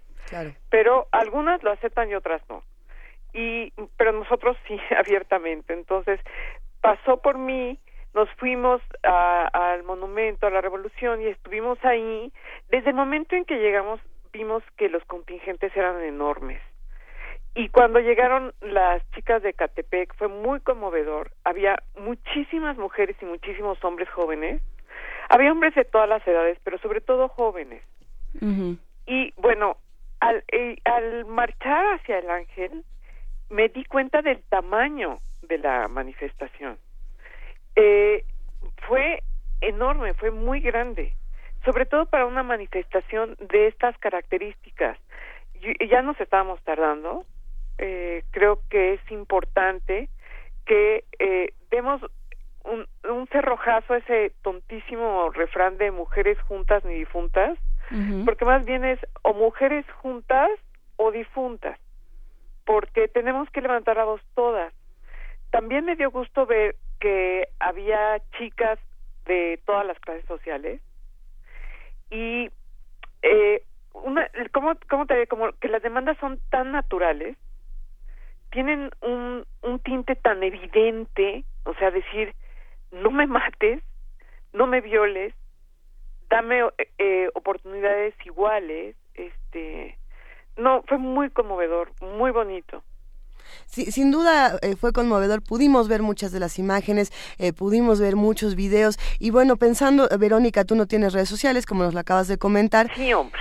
pero, pero bueno, yo, yo traté de seguir lo más que se pudo la marcha desde las redes sociales, tratando de, de dar seguimiento y de dar voz desde otro punto, ya que no podemos estar de ese lado. Y lo que me llamó mucho la atención y me gustaría platicarlo contigo es precisamente las reacciones también negativas hacia la marcha de, muchas, de muchos tuiteros, de muchos en Facebook, que, que en lugar lugar de, apoyar o de sumarse a una causa tan importante como esta, eh, trataban de, de, quitar la importancia, de, de volverlo un, chiste en Twitter, en Facebook, en, Periscope, en distintas redes. De hecho, eh, en, dentro de la marcha se detectaron a ciertos acosadores que traían sus teléfonos para fotografiar a, las personas, a las hombres y mujeres que marchaban, para después acosarlos a través de Internet. ¿Qué opinas de estas reacciones tan contrastadas? Eh, bueno, me parece que es lo que es exactamente contra lo que se marchó. Así es. Había una cosa, había una, una, un contingente de puras mujeres que no querían admitir hombres. Entonces yo caminaba pensando en eso y recordé cuando vino Tunic, ¿se acuerdan? Claro. El, fotógrafo. Entonces, que todos estaban muy unidos y todos, todo era armonioso, mientras todo el mundo estaba encuerado. Cuando los hombres se pusieron la ropa primero, comenzaron a acosar a las chicas que todavía no se ponían la ropa. Entonces entendí el sentido de eso. A mí me parece que ese síntoma de, de estar acosando a las mujeres es una de las de las cosas que hace que sea necesario que marchemos. ¿No? Es es es tan natural que ocurra eso, el acoso, el insulto, el es tan fácil. Estaba leyendo de una historiadora que se llama Mary Beard yo estaba leyendo un libro de ella que se llama SPQR, que es un libro muy serio sobre Roma. Un libro de divulgación, pero que tiene una base académica muy sólida, ¿no? Y yo no sabía que a esta mujer, que es una mujer de lo más seria, la han atacado en Internet porque no se pinta el pelo. Porque anda con canas y tiene el pelo largo. Digo, francamente, no hay aspecto de la vida de las mujeres que no esté bajo el escrutinio y la crítica de los hombres y de otras mujeres, de mujeres que no asuntan todavía, ¿no? Entonces, me parece normal que se haya hecho eso, porque por alguna razón, que esa es una razón que no entiendo, a los hombres les resulta muy amenazante que una mujer diga, pues ya no quiero, ya no quiero que me insultes, ya no quiero que me pegues, ya no quiero que me desaparezcas, etcétera, ¿no? Ya no quiero que despliegues fuerza, que, que, me hagas sentir que tú eres más fuerte que yo y que puedes ejercer la fuerza en cuanto lo decidas. Sí, Ahora, ahora bien, que me pareció interesante y sí me pareció muy bello leer muchos testimonios de hombres que salieron a marchar y que decían, a ver, por, este lado yo tengo mucho que aprender, no, no nada más me sumo a la marcha y camino aquí, sino esto es lo que entiendo y esto es lo que me he dado cuenta. Eh, había eh, muchos textos bellísimos, ¿no? Que decían, yo no había entendido hasta este momento que estoy ejerciendo esta violencia machista, ¿no? No, no lo tenía entendido porque no se, no se habla de estas cosas tan claro y creo que esta marcha, Verónica, dio, dio paso a, nuevas conversaciones. Sí, había un hombre que tenía un cartel que me encantaba, que decía, el machismo no me deja ser el hombre que quiero ser. Sí, sí, sí. Y eso me encantó, me encantó. Había todo tipo de, de hombres, este, gente mayor, eh, muchachos, eh, muchachos gays, o sea, todo, somos todos los que sufrimos por el machismo, todos. O sea, el señor que le pega a la señora, no lo sabe, pero ese, ese acto inmundo lo está dañando él también. Y está dañando a sus hijos que están viendo. O sea, es, eh, dice Jimmy Carter, y es una de las cosas que más dramáticas quedó sobre esto, que es el, el crimen más grande de la humanidad, es lo que se hace con las mujeres en todas partes. Digo, es, él es un feminista así, muy, muy, muy decidido y si ustedes quieren muy radical, yo estoy de acuerdo con él, ¿eh? Yo yo yo no tengo ningún reparo en admitir en no no no solo en admitir, sino en proclamar que soy que soy una, mujer feminista, ¿no? Y pues a quien no le parezca me parece que hacerá su asunto mientras no se meta conmigo, ¿no? Pero hay una un halo de de mentiras acerca del feminismo que es estridente, es amenazante, es irracional y no sé por qué castrante, porque no es cierto. No es cierto. Algunos modelos de feminismo tienen defectos, pero es una revolución que no ha tenido, no, no le ha causado bajas al otro lado. bueno, y, en qué momento habría que preguntarnos la palabra feminismo se volvió un insulto, ¿no? Eh, decir, ah, es que eres feminista ah, no, pues no, sabía que, que estaba mal eh, defender ciertos derechos o pedir otro tipo de equidad. Pero, pero bueno, Verónica, pensando entonces en todo lo que se vivió en esta marcha y en todo esto que acabas de comentarnos, ¿qué piensas? Eh, ¿Hay que hacer más marchas como esta? Eh, ¿qué, ¿qué, sigue para organizarnos de una manera distinta, que no se quede nada más en, en, en una foto que podemos compartir en redes sociales, sino en una acción que vamos a llevar a cabo todos día con día a partir de este momento? Pues invitar a los hombres a que se unan a las marchas. Por supuesto creo que tenemos que seguir marchando porque la situación de las mujeres en el país ha sufrido un retroceso. Eh, el, eh, eh, un asunto que nosotros veíamos con horror pero que estaba más confinado, eh, como los feminicidios, se está, es una especie de epidemia que está infestando el país, porque el ambiente de violencia lo propicia. Yo no digo que seamos las únicas víctimas las mujeres, aquí se muere hasta el perico. Entonces, que los hombres se unan a nosotros, por supuesto plantear más marchas. La marcha es esto es una cosa que me encantaría recalcar y me da mucho gusto tener la oportunidad de platicar. Es que en México, que es un país tan conservador, la marcha se considera una desobediencia. Y no es cierto, la marcha es la prerrogativa de los países en donde hay una democracia. En China no se puede marchar porque te dan un golpe en la cabeza y te llevan a la cárcel. En Siria, por, por favor. En los países muy conservadores, en los países en los que hay eh, gobiernos que nosotros no querríamos para nosotros, no se puede marchar. Se marcha en Inglaterra, se marcha en Francia, se marcha en España, se marcha en países que están acostumbrados a la democracia. No, pero también se marcha, por ejemplo, en Letonia, y me estaban contando la otro día que tienes que avisar con suficiente anticipación para que si alguien tiene un punto de vista contrario, también pueda marchar y entonces encuentran todos en la plaza y puede darse un diálogo, ¿o no? Pues me parece perfecto. Pues sí. Es, es que tenemos que marchar. Eh, eh, aparte, nosotros estamos con un gobierno que no que no oye, que no como que no da la cara. Entonces, y en asuntos de género menos. Claro. ¿No? así como se, se va callando a los periodistas, se va callando a las mujeres, a las mujeres periodistas, etcétera. Entonces, tenemos que marchar y que los hombres se unan a nosotros. Y hay otra manera, Verónica, que es la que a mí me interesa platicar eh, precisamente contigo, que es a través de, del discurso, a través de los libros, a través de lo que estamos escribiendo para otras generaciones. Tú tienes esta novela que se llama Loba, que ganó el premio eh, Gran Angular en España y que aquí, bueno, hemos hablado de ella mucho porque es la historia de una mujer que dice, soy mujer y sin embargo estoy dispuesta a ir más allá de las fronteras que en teoría me impone mi género. Voy a desoír esas fronteras y voy a, decidir mi propio destino. Y este personaje se ve violentamente acosada todo el tiempo. Ah, sí, porque que si no es guapa, que si quiere complacer a su padre, porque eso es lo que quiere la pobre, pero no puede porque el papá ni pela, pero sobre todo que no es guapa y que hace cosas que se supone que solo pueden hacer los hombres. Entonces, ese es otro de los problemas, pero ese es un problema...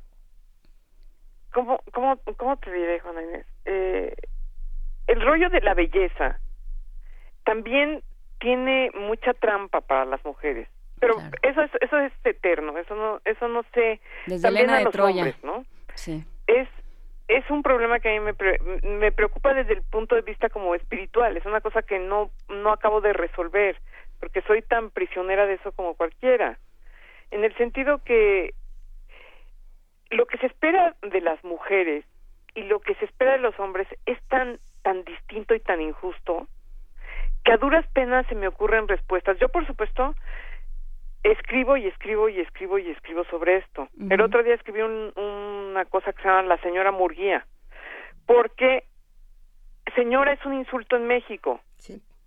Y señor es un, una palabra que lo que denota es respeto. Cuando eh, decir lo que dice la señora puede puede ser un eh, puede ser así peyorativo, ¿no? Entonces, tener 55 años y ser una señora es como ser un ciudadano de tercera. Mientras que tener 70 y ser un señor, pues está perfectamente bien. Yo quisiera saber por qué, ¿no? Eh, si, no, si damos un paso atrás y tratamos de borrar las convenciones y vemos cómo, cómo está la cosa, pues está del cocol. Entonces yo sigo escribiendo, sobre todo en el periódico, en las novelas ahí está, y es una gran pregunta porque, para mí pues, porque la protagonista al final ya no no responde ni a lo que se espera de las mujeres ni de los hombres. Y al público al que va dirigido me ha cuestionado mucho sobre eso. De las muchachas de cierta edad, de 15 años, 16 años, me han dicho que qué feo que no es romántica. Claro.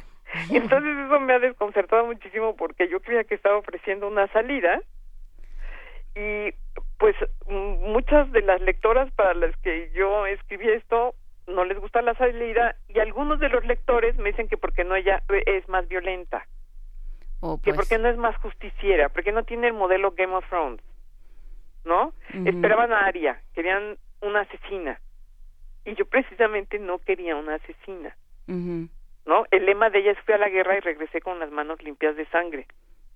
Es lo que se empieza a repetir una y otra vez al sentir que no puede matar. ¿no? Entonces, este, he tenido algunos problemas eh, con el final, sobre todo, ¿no? Pero, pero en, en el periódico me doy gusto porque yo digo, bueno, esta realidad es tan absurda ¿eh? que me da un material que, bueno, y, y que no se termina. Yo que cada vez que me siento a escribir aparece un problema de género. Desde el otro día también voy a escribir con un seudónimo, el señor fulano y van a ver cómo lo que yo escriba se va a recibir diferente. Claro. Entonces, bueno, estamos llenas por todas partes de esto que absolutamente no tiene ningún elemento misantrópico. También eso es una cosa que me gustaría recalcar. Cuando a una mujer le faltan el respeto, como a la periodista norteamericana que le bajaron el vestido en la condesa. Así es. Y que hubo esta respuesta tan agresiva y tan horrible, me indigno muchísimo porque quiero saber qué, esos son los mecanismos que me gustaría desentrañar. ¿Qué toca cuando uno dice ya no quiero que se ponen tan furiosos? E, ese, eh, ahí queda, queda una pregunta que podríamos dejar abierta, Verónica Murguía. Y bueno, podríamos tocar este tema de las estructuras heteropatriarcales que han construido modelos distintos en nuestro país, que son modelos que van a la base de absolutamente todo. Y ese es un Y problema, de los ¿no? cuales estamos muy, a los cuales estamos muy acostumbrados, hombres y mujeres, porque, claro, en el momento en el que además uno lo empieza a tratar en el día a día, pues se topa con que esos son los chistes y esas son las formas de interactuar y esas son las maneras de hablar y esos son los refranes y eso es todo. Y entonces es muy difícil desmontar y decir, pues sí es un chiste y a lo mejor no hay una intención. Lo discutíamos aquí, eh, lo hemos discutido mucho en nuestras juntas fuera del aire cuando estamos eh, discutiendo entre nosotros. Y, y me, me parecía muy interesante lo que decía Luisa. Uno puede decir lo que sea, pero tiene que ser consciente de lo que está diciendo. Puede hacer el chiste contra quien sea. Eh, el chiste misógino, el chiste racista. Pero el chiste hacerse cargo de lo que está diciendo siempre. Sí, sí. Y es muy difícil porque, como dices, está en todo. Está hasta en los anuncios, caray. Está en todo, en todo. Hay un libro que se llama Mala Feminista, de, ahorita no me acuerdo, Roxanne algo. Esta es una autora negra, este, tiene todo un, trae todo un bagaje que la hace muy sensible a ciertas cosas y dice que a veces va cantando rap en el coche y luego se da cuenta de lo que está diciendo porque el rap tiene un- una carga misógina terrible. O sea, todas somos bitches, todas somos perras, todas, ¿no? Y que dice, bueno, sí, lo estoy cantando y de repente sí me gusta la música, pero tengo que darme cuenta, como dices Juana Inés, ¿qué estoy diciendo? ¿no? Así como el reggaetón. Por eso estoy tristísima que se murió Prince, porque era un cantante que, aunque estaba hipersexualizado su rollo, no era misógino. No, por el contrario. Sí, Y- exacto, era tú, tú, tú, tú. No era yo te voy a caer encima, como el reggaetón, y como animales y no sé qué. No, no, no. Aquí había un rollo de sí como animales, pero te voy a pedir permiso. No, y, y, y me parece, y bueno, eh, quizá Prince no sea el tema en este momento, pero él mismo manejaba esta imagen andrógina que, Sí. que iba en contra de todos los estereotipos, sobre todo en los años 70 y 80, que él dijo, a mí no me importa, las masculinidades se van a tratar desde otro punto y les voy a demostrar desde esta otra imagen que se puede y que se puede hablar de sexualidad y se puede hablar de amor y se puede hablar de muchas otras cosas con otro tipo de valores, ¿no? Eso es Sí, algo que Prince padrísimo, manejaba muy, muy, muy bello. Y, y bueno, por otro lado, eh, ahí, eh, ahí hay una, eh, una cuestión que se tiene que seguir discutiendo y es si uno como hombre no, no, no da continuidad a los valores machistas que tienen estas estructuras heteropatriarcales, de inmediato es gay. ¿no? Su masculinidad es reducida. todas las mujeres que ya se dieron cuenta que eres lo máximo. Porque cada gente, cada hombre que lo criticaba decía que qué tipo horrible con encajes y, y, no sé qué. Le, se le podía contestar absolutamente sin faltar a la verdad. Las pulgas que tú quisieras que brincaran en tu petate ya se fueron al petate de él. Era el chaparrito de tacones que se llevó a todas las chavas. Todas las chavas. Anduvo con Kim Basinger, con todo el mundo si tú ves las fotos de las mujeres con las que él tuvo relaciones, son todas mujeres guapísimas. Se casó con una Maite no sé qué, guapísima. Eh, Apolonia eh, Cotero, todas esas mujeres estaban preciosas cuando anduvieron con él, enamoradísimas, etcétera. Y eh, bueno, eh, ahora que se murió, una corte de plañideras griegas gigante, porque tenía un atractivo tan grande, sobre todo basado en esa androginia que resaltaba tanto toda la cosa sexual. No, hombre, no, no, no, una cosa maravillosa y el no, eh, sobre todo que él quitó del rollo de la seducción la amenaza. Claro. Y eso es una cosa maravillosa. La, seducción no es, no es un juego de predadores. Exactamente. Vamos a tener que seguir platicando, querida Verónica Murguía, porque sin duda se quedaron muchas cosas sobre la mesa y se quedaron eh, muchos temas que nos gustaría después platicar contigo. Vamos a hacer una mesa especial de Prince. No. A la orden. No, no, creo, pero... Yo llego vestida de morado. Eso. Pero sí de construcción de, de personajes femeninos. Creo que sería interesante, de construcción de heroínas. Para lo que ustedes quieran. Claro que sí. Muchísimas gracias, Verónica Murguía. Vamos de nada, yo encantada y que se unan los hombres a nuestra causa, por favor. Yo creo que están en muy en muy buena parte, lo estamos viendo en, en nuestras redes sociales, están presentes y están ocupados y preocupados por estos temas y bueno, pues entre todos vamos vamos cambiando las cosas de en, todos lados y en todos los aspectos. Muchísimas gracias, Verónica Murguía. No, de nada, hasta luego. Hasta luego, nos vamos con esta canción Esta boca es mía de Joaquín Sabina.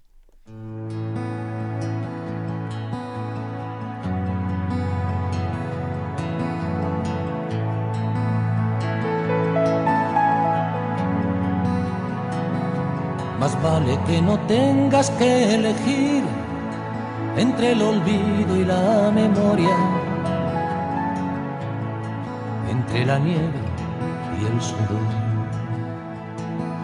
Será mejor que aprendas a vivir sobre la línea divisoria que va del tedio a la pasión.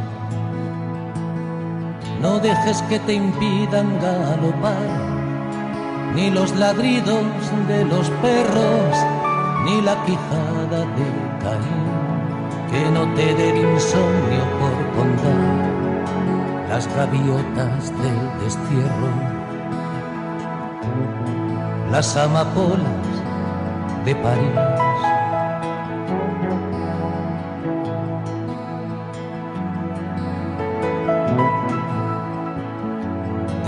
Si me quieres confundir esta canción desesperada. No tiene orgullo ni moral se trata solo de poder dormir sin discutir con la almohada. ¿Dónde está el bien? ¿Dónde está el? La guerra que se acerca estallará mañana lunes por la tarde y tú en el cine sin saber quién es el malo mientras la ciudad se llena de árboles que arden y el cielo aprende a envejecer.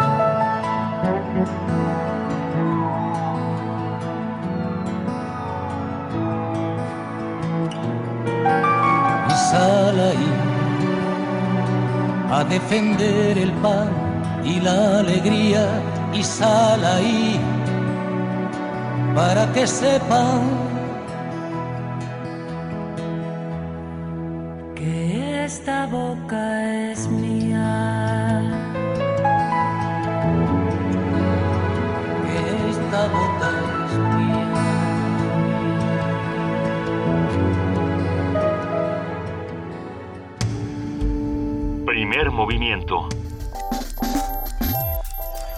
Escucha la vida con otro sentido.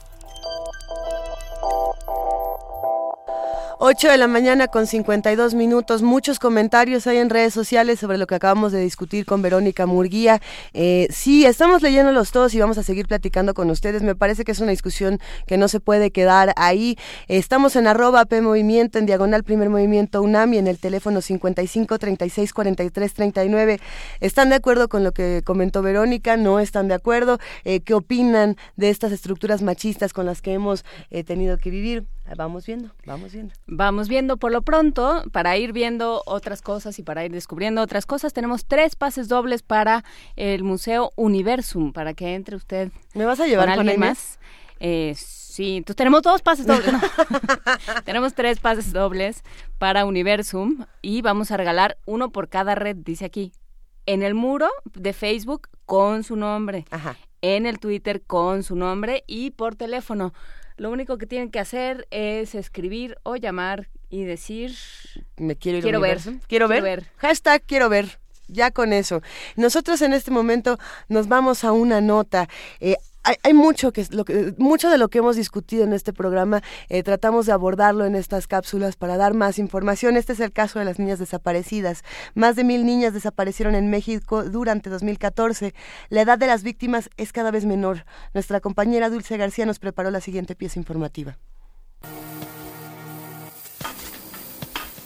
En 2012 se reportó la desaparición de al menos 404 mujeres menores a los 17 años de edad. Para 2014, la cifra llegó a 1.179, es decir, en dos años se registró un aumento de casi 200%, según datos de la Red por los Derechos de la Infancia en México. En cambio, las desapariciones de hombres con el mismo rango de edad fueron menores que las de las mujeres, 580 en 2012 y 665 en 2014. ¿A qué se debe que la desaparición se presente más en niñas que en niños?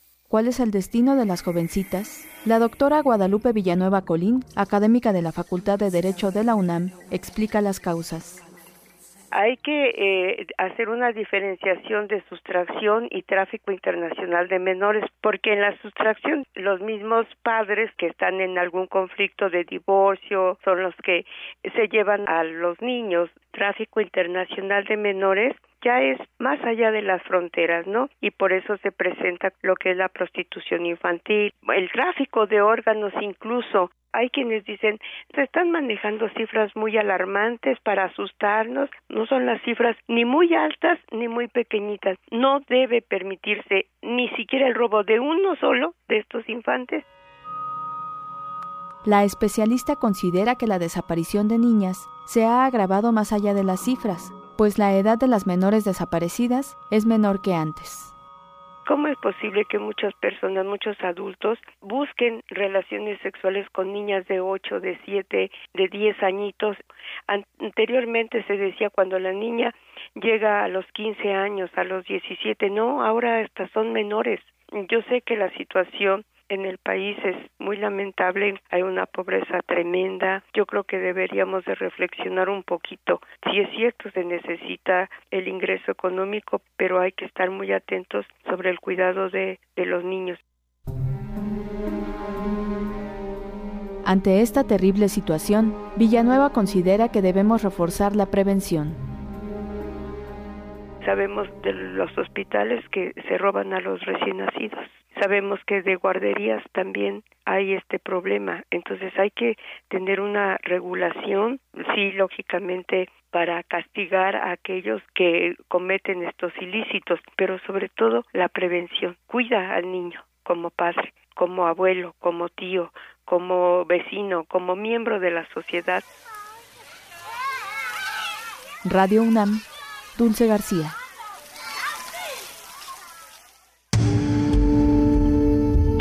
movimiento. Donde la raza habla. Te invitamos al curso Narrativa y Cine. Narrativa y Cine. Conoce las cuatro etapas de la realización cinematográfica. Puesta en escena, puesta en cuadro, puesta en tiempo y puesta en sonido. Imparte el maestro Juan Mora. Sala Manuel González Casanova del Centro Universitario de Estudios Cinematográficos, CUEC. Los días 4, 11, 18, 25 de mayo y 1 de junio, de las 17 a las 20 horas. Informes al 5622-7070, 5622-6605 o en www.grandesmaestros.unam.mx. El cupo es limitado. Inscríbete ya. Invita el programa grandesmaestros.unam de la Coordinación de Difusión Cultural y el CUEC. Si tienes familiares o amigos que vivan fuera del país, avísales que necesitan viajar a México para tramitar su credencial para votar en el extranjero. Podrán hacerlo en algunos consulados a partir de febrero de 2016. Solo deben presentar el acta de nacimiento original, identificación con fotografía y comprobante de domicilio en el extranjero. Para mayor información, consulta www.ine.mx o llama al 01800 433 2000. Instituto Nacional Electoral, INE. En Encuentro Social queremos escribir la Constitución de la Ciudad de México contigo. Es nuestra oportunidad de hacer historia, de que por primera vez las reglas las hagamos nosotros y no los políticos de siempre. Queremos una ciudad sensible, segura e incluyente. Una ciudad donde la ley sirva a la gente, no a una clase política privilegiada. Por una constitución hecha por ciudadanos. Escribámosla nosotros. Este 5 de junio, vota Encuentro Social. Para describir esta ciudad, solo hace falta una palabra. Grandiosa. Cientos de años la han construido así. Fuerte, imponente. Es una ciudad llena de colores, de historia, de cultura, de palacios. Esta es nuestra ciudad. Es momento de que esta ciudad sea más grande. La primera constitución de la Ciudad de México se escribe mejor si tú eres parte de ella. Vota este 5 de junio y habla por tu ciudad. Instituto Nacional Electoral e Instituto Electoral del Distrito Federal. La plasticidad y lenguaje corporal de la danza se hará presente en el mes de abril. Vergüenza, de Manuel Márquez. Paisajes itinerantes, de Cecilia Lozada. Nemian, danza escénica, de Isabel Beteta. Y Chocolate con leche, dramaturgia cinética. Reflexiones entre lo público y lo privado. Cuestiones de problemática social, represión, censura o simplemente por explorar meros lenguajes corporales. Son temas que se presentarán en la sala Julián Carrillo todos los martes a las 20 horas. Adolfo Prieto número 133 en la Colonia del Valle, a dos cuadras del Metrobús Amores. La entrada es libre. Más información en www.radiounam.unam.mx. Habla Andrés Manuel López Obrador, presidente nacional de Morena. Que no te vuelvan a engañar, los dos pertenecen a la misma mafia. La única diferencia es que unos son rateros y los otros son ladrones. Pero si hay de otra, Morena es honestidad. Tenemos tres principios que nos guían. No mentir, no robar y no traicionar al pueblo. Y recuerda, es mejor tener trabajo y bien pagado que recibir por el voto una lanita o una raquítica despensa, frijol con gorgojo. No vendas tu libertad. Morena es la esperanza de México. Chilango, defeño, capitalino, mexiqueño. No solo se trata de cómo nos van a conocer en el mundo, se trata de escribir una nueva historia para la Ciudad de México. En la constituyente vamos a hacer lo que tú harías, una constitución bien chilanga, más trucha y tan chilanga como la torta de tamal. Para lograrlo necesitamos escribirla contigo. En Movimiento Ciudadano sabemos que nadie mejor que tú para poner las reglas. Tú la piensas, tú la escribes, tú la votas y nosotros votamos contigo. Movimiento Ciudadano. Hablan los candidatos a constituyentes del PRI. La Ciudad de México es de todos y para todos. Un lugar que cambia todos los días y está en nosotros que cambie para bien. Estamos en un gran momento en la Ciudad de México, donde todas las voces son escuchadas. Por eso, participemos y decidamos juntos lo que queremos para nuestra ciudad. PRI CDMX. Juntos hacemos más. Primer movimiento. Información azul y oro.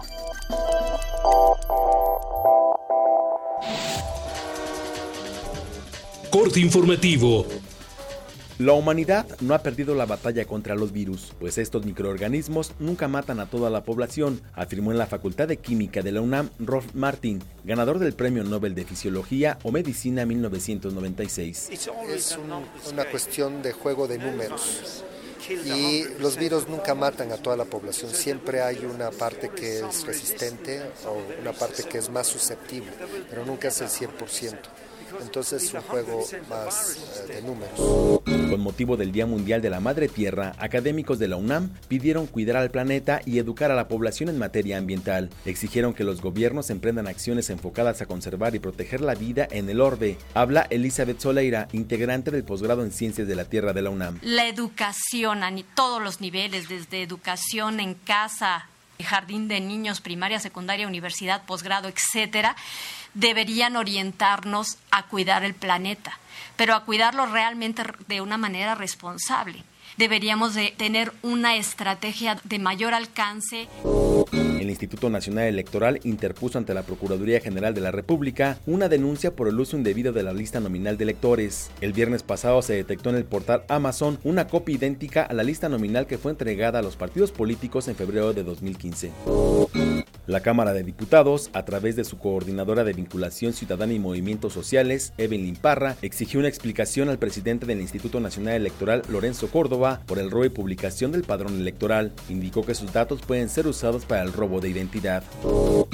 La Fiscalía Especializada para la Atención de Delitos Electorales FEPADE informó que ha capacitado a más de 14.000 personas para prevenir delitos durante la jornada comicial del próximo 5 de junio.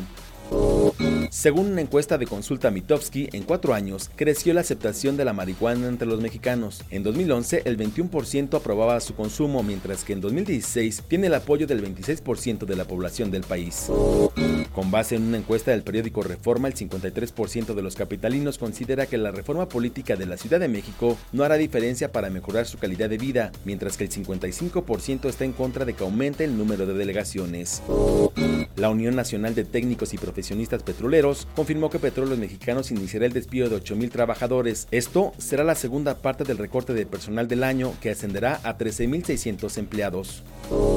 La canciller alemana Angela Merkel coincidió con la propuesta del gobierno turco para crear zonas seguras en la frontera de ese país con Siria. Dichas áreas podrán ser fácilmente identificadas cerca de la frontera entre Turquía y Siria, en las que hemos puesto un gran esfuerzo. Las personas se sentirán más seguras y no necesitarán abandonar su país. Por eso creemos que esto es muy importante. El gobierno de Estados Unidos podría difundir parte de un capítulo secreto de una investigación realizada por el Congreso estadounidense respecto a los atentados del 11 de septiembre de 2001. El documento podría aclarar los posibles vínculos de Arabia Saudita con los terroristas de Al Qaeda. Un día como hoy, pero de 1863, nació en Comitán, Chiapas, el médico cirujano y senador Belisario Domínguez. Llamó al presidente Victoriano Huerta usurpador y pidió su renuncia. Murió el 7 de octubre de 1913. También un día como hoy, pero de 1940, nació en Nueva York el actor estadounidense Alfredo Jane Pacino, mejor conocido como Al Pacino. Su salto al estrellato se produjo tras su aparición como Michael Corleone en el filme El Padrino de 1972. Hasta aquí la información, lo esperamos en nuestro corte vespertino.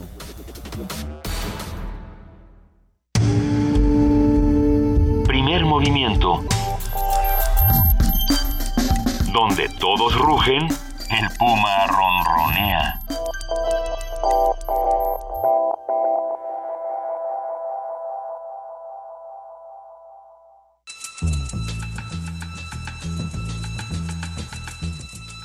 Es hora de poesía necesaria.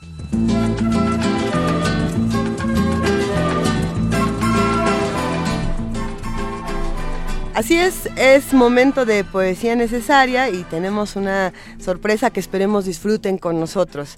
Eh, hemos pensado en qué tipo de poesía lee cada uno de los integrantes de este programa y, se ha mencionado por ahí que los míos son de tripas, destrucción y, groserías y beats. Y, entonces, en este afán de decir, bueno, vamos a buscar todo tipo de poesía, nos dimos cuenta de que sí, hay, hay poemas muy divertidos y también hay que jugar con las palabras, hay que, hay que divertirnos en todos los idiomas. Eh, la poesía también es lúdica, la poesía también es, es eh, un arrullo de, otro tipo.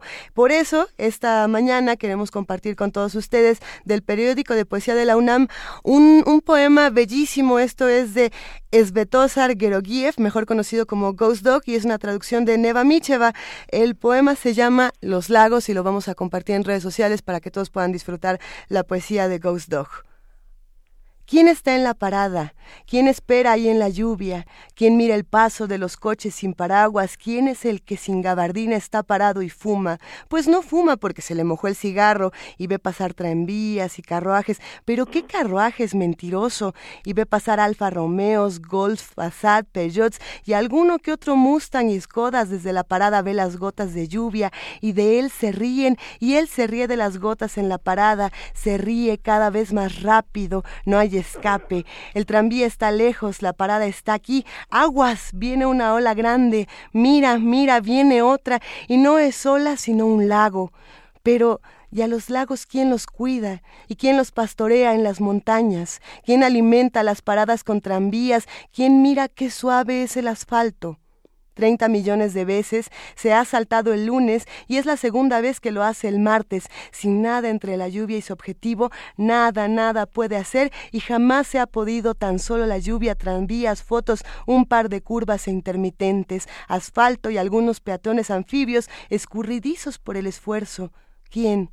¿Quién hubiera dicho, de repente en la parada fanfarrias, trompetas, tubas y otros instrumentos, unos pequeños como plateados, que no recuerdo cómo se llamaban, emiten sus sonidos anunciando que por lo de la lluvia hoy no habrá tranvías?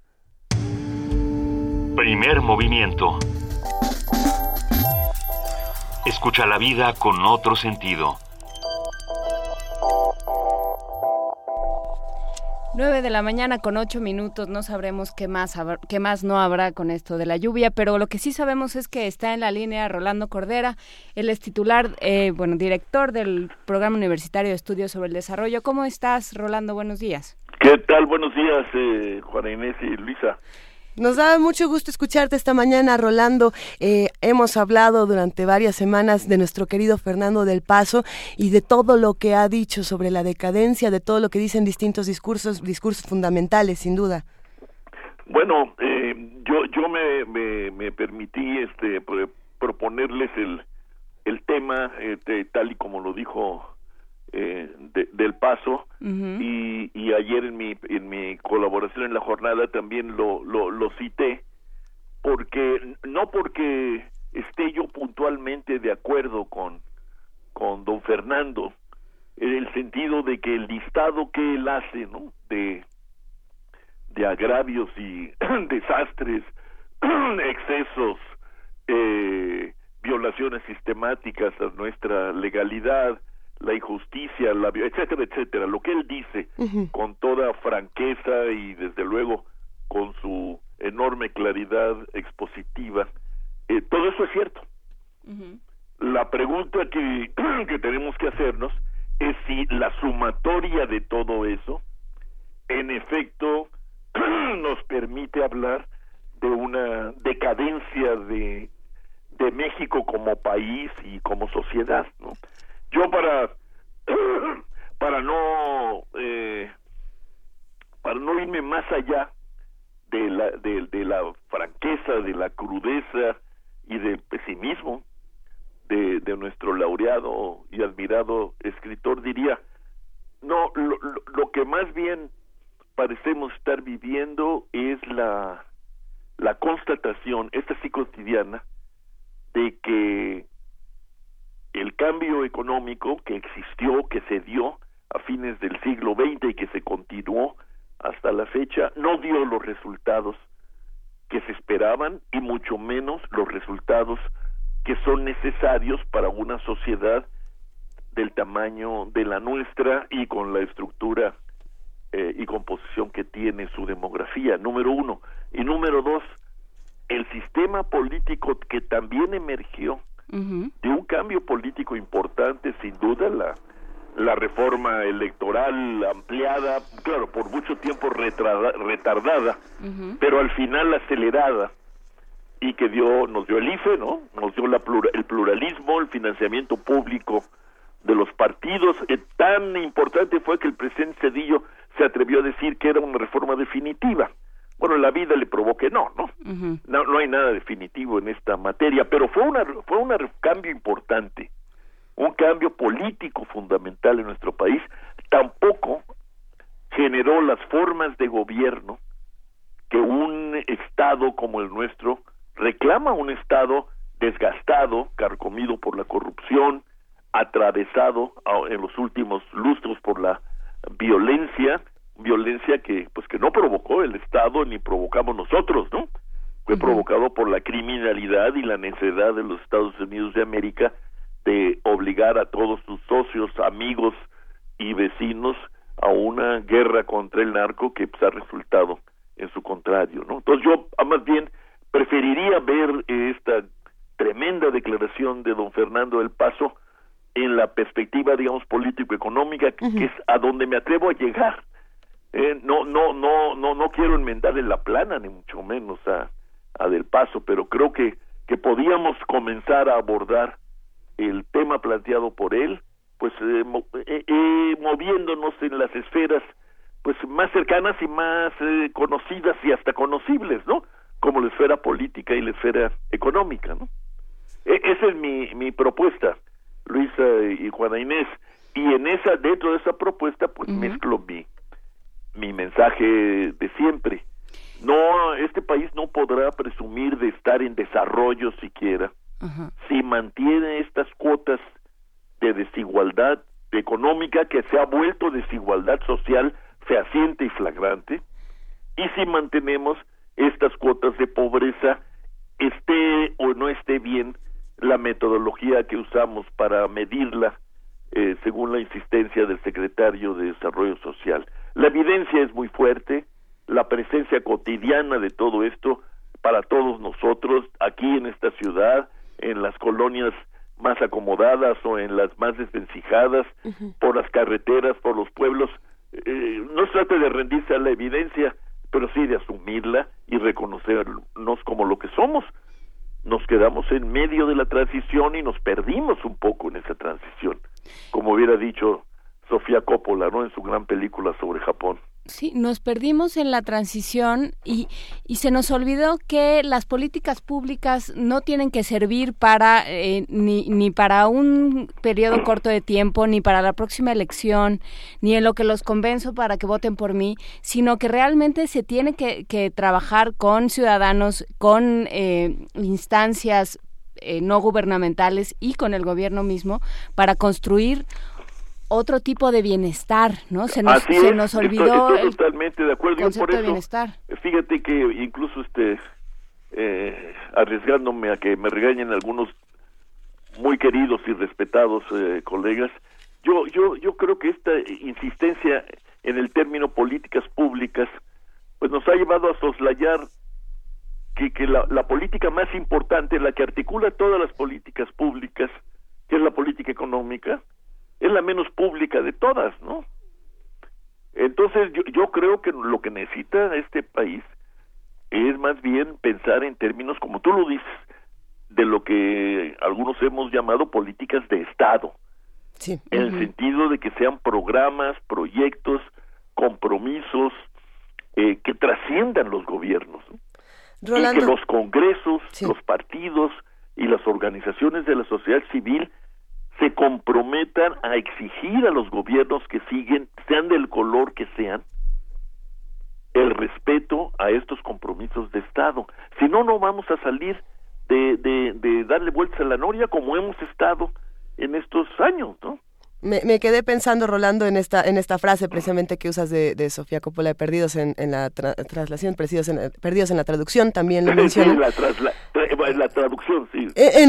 Se puede usar de las dos maneras, pero lo que me hizo pensar de inmediato es, bueno, a ver, nosotros hemos tomado muchas cosas de otros países que no nos han funcionado y también podemos ver ejemplos de lo que está ocurriendo en otros países que tampoco funciona, ¿no? Eh, eh, de inmediato cuando veo lo que ocurre en nuestro país con esta desigualdad económica, me hace hace brincar a lo que está ocurriendo actualmente en Brasil, ¿no? En lo que está ocurriendo con Dilma, todos los, conflictos de, este lado político, pero que tienen un fondo económico fundamental, ¿no? Y, pienso en qué es lo que hemos aprendido para bien de otros países, qué es lo que hemos aprendido para mal y cómo estamos eh, nosotros insertados en esta desigualdad económica también con toda Latinoamérica. Claro, yo estoy de acuerdo contigo. Claro, eh, eh, te, te diría algo que puede ser mal interpretado como porque me, estoy acogiendo al, viejo eh, y venerable dicho de mal de muchos, ¿no? Sí. Eh, bueno, la verdad es que poco funciona hoy en el mundo, ¿no? Eso es lo primero que hay que asumir. Lo que a mí me parece bastante eh, ridículo y hasta grotesco en el caso nuestro es que muchos políticos insistan en que por la vía de la comparación podemos decir, bueno, pero no estamos tan mal, ¿no? Mm. No, hay que asumir que el mundo está en problemas y, y nosotros con el mundo, porque no podemos separarnos del mundo eh, para, eh, dirigirnos a nuestros connacionales, ¿no? Todos estamos todo el tiempo en el mundo, ¿no? Eso es lo primero. Lo segundo es el mundo está en problemas, está en una situación que casi podríamos calificar de inédita, ¿no? Ya nos dirán los historiadores qué tan eh, correcta es este es este calificativo. Y tercero, que no nos funcionaron los, las trayectorias escogidas a fin de siglo frente a otras crisis. ¿Cuál fue la trayectoria? Pues una liberalización a ultranza del comercio internacional, una privatización también muy a fondo de, de, de, los espacios públicos y que estaban bajo control del Estado y que ahora se están culminando todos los días en el triste caso de, petróleos mexicanos, la no eh, realización de una reforma fiscal redistributiva y el mantenimiento de una política social que en todo caso ha funcionado como un paliativo y para evitar que con las sucesivas caídas económicas del mundo que nos arrastraron eh, eh, a ellas este evitar que, que, que esto se pusiera más grave de lo que es no han sido políticas básicamente de contención alivio y paliativo, pero no han sido políticas dirigidas a corregir, menos aún superar las circunstancias que producen y reproducen la pobreza. Pues eso hay que asumirlo. y, a partir de ahí, pues definir en efecto una línea de trabajo, vamos a llamarle así, una línea de marcha eh, a largo plazo. Y políticas atravesadas por la corrupción y la impunidad, que entonces ya se vuelve de locos, ¿no? Pero no vamos a poder eh, combatir corrupción e impunidad con un Estado débil, eh, financieramente eh, flaqueante, ¿no? Sin capacidad de organización y de convocatoria de las fuerzas sociales que pueden hacerle frente y decir un hasta aquí al abuso de poder, que al final cuando hablamos de corrupción e impunidad, hablamos del abuso de poder, ¿no? Cierto. Hablamos del poder y de cómo se abusa de él en la medida en que los ciudadanos nos dejamos. Rolando, has mencionado muchos puntos que podríamos discutir. Sí, demasiado. Has mencionado desigualdad económica, cuotas de pobreza, reforma fiscal redistributiva, has hablado del abuso del poder, de, de, por, por supuesto, de corrupción. Si tuviéramos que elegir de todos estos puntos que hemos discutido en estos breves minutos, uno, uno, el más urgente por el que pudiéramos comenzar eh, a trabajar. Tenemos que comenzar por hacer una reforma a fondo del poder y de la manera como se ejercita el poder y no contentarnos con eso de que el poder ha sido legalmente constituido. Claro que lo ha sido, pero la manera como se ejerce el poder es totalmente insuficiente y redunda en la reproducción del resto de nuestros males. ¿no? Sí tenemos que sanear el ejercicio del poder, porque ahí está la matriz de también de la desigualdad, de, de, de la incuria burocrática, de la incapacidad de los gobiernos para ir más allá de estas políticas sociales compensatorias. Eh, Oxfam, que ustedes conocen muy bien, eh, nos hizo el favor de presentar sus, sus reflexiones a través de su director para México en el seminario de la cuestión social que forma parte de mi programa el miércoles pasado. Y ahí convinimos en que en efecto, digo, por más que le busquemos a las llamadas políticas públicas y a las eh, razones económicas que en efecto existen, el mal funcionamiento de los sistemas productivos y internacional, etcétera. Todo eso es cierto, pero el tema fundamental ahora está claramente visto en la perspectiva internacional y nacional es el problema del poder. La manera en que está constituido el poder constituido, ¿no? El poder político del Estado. Y la manera en que este se ejerce está en la raíz de muchos de los otros eh, males que llevaron a don Fernando del Paso a hablar de nuestra decadencia. ¿no? Eh, y ese es el tema, no es un tema fácil, ¿eh? se puede caer en extremos, en simplificaciones, en maximalismos, sobre todo en el caso de los jóvenes, ya vivimos hace años una época de ese estilo y bueno, dio lugar a, terribles tragedias, ¿no? O sea, hay que tener cuidado con lo que uno dice y hacerse cargo de lo que uno dice. Pero yo creo que como insiste Oxfam y como nos han insistido pues otros grandes del pensamiento económico y político contemporáneo, si no incorporamos el tema del poder a nuestras reflexiones y a nuestros diseños de reforma del Estado y de la economía y de la sociedad, pues no vamos a avanzar mucho, ¿no? No, sobre todo en vísperas del 2018 y de un algo que apunta a que todo va a seguir igual. Bueno, pues de lo que se trata es de que no siga igual, ¿no? Pues en eso. Por un lado y por otro de que no vaya a empeorar, ¿no? No, bueno. Eh, bueno. Sí, para, sí, para sí, eso sirven ser peor. para eso sirven conversaciones como esta Rolando Cordera Pues para yo que comencemos que no les haya echado a perder esta fría eh, mañana de, de, de- de No. primavera, pero... No, no, ya veníamos. Para nada. Pero Ya- a mí me conmovió mucho lo de Del Paso. Así es. Este, no, no, no, no tengo el, el honor de tener una relación cercana con él, pero pues lo he leído. Lo conocí hace años cuando el famoso coloquio de invierno aquí en la, en la universidad y me, pues me, me, me impresiona, me, me da mucha envidia, ¿no? El, la, la capacidad de, de claridad con síntesis que logra, que logra del paso, ¿verdad? Supongo que a partir de, pues, de esa riqueza de conocimiento histórico de la que es poseedor, ¿no? Rolando, no sientas envidia, claridad y, y, eh, toda esta claridad la- nos la has proporcionado esta mañana y queremos agradecerte. No es fácil hablar de estos temas de políticas económicas, no, no, es, no es fácil que todos podamos integrarnos a estas discusiones y gracias a ti hemos comenzado a hacerlo. No, pues gracias a ustedes también. Y nos vamos justamente a escuchar las palabras de Fernando del Paso. Muy bien. Pues Gracias, Rolando, un Muchas abrazo. gracias. Buen día. Buen día. mucho gobernante inepto y codicioso, sino también la bulimia del pueblo mexicano, el escepticismo que se ha cultivado a través de los, de los siglos casi, cuando menos de muchos sexenios, que ya no creemos en ya no creemos en nuestro país, cuando menos no, no, no en la misma medida en que creíamos antes. Yo creo que también el pueblo tiene que, que reaccionar y poner más de su parte. Pero sí, en efecto, México es un país eh, que parece un país en decadencia. Primer movimiento. Escucha la vida con otro sentido.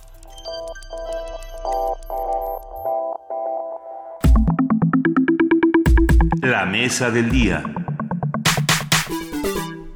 Tras 38 años de excavaciones ininterrumpidas en el Templo Mayor, la búsqueda de vestigios continúa y no se va a detener, ya que es necesario confirmar y ampliar el conocimiento en torno a los mexicas. El maestro Eduardo Matos Moctezuma, coordinador de las excavaciones iniciales en la antigua Tenochtitlan, anuncia que desde 1978 se han descubierto más de 40 de los 78 edificios descritos por Fray Bernardino de Sagún.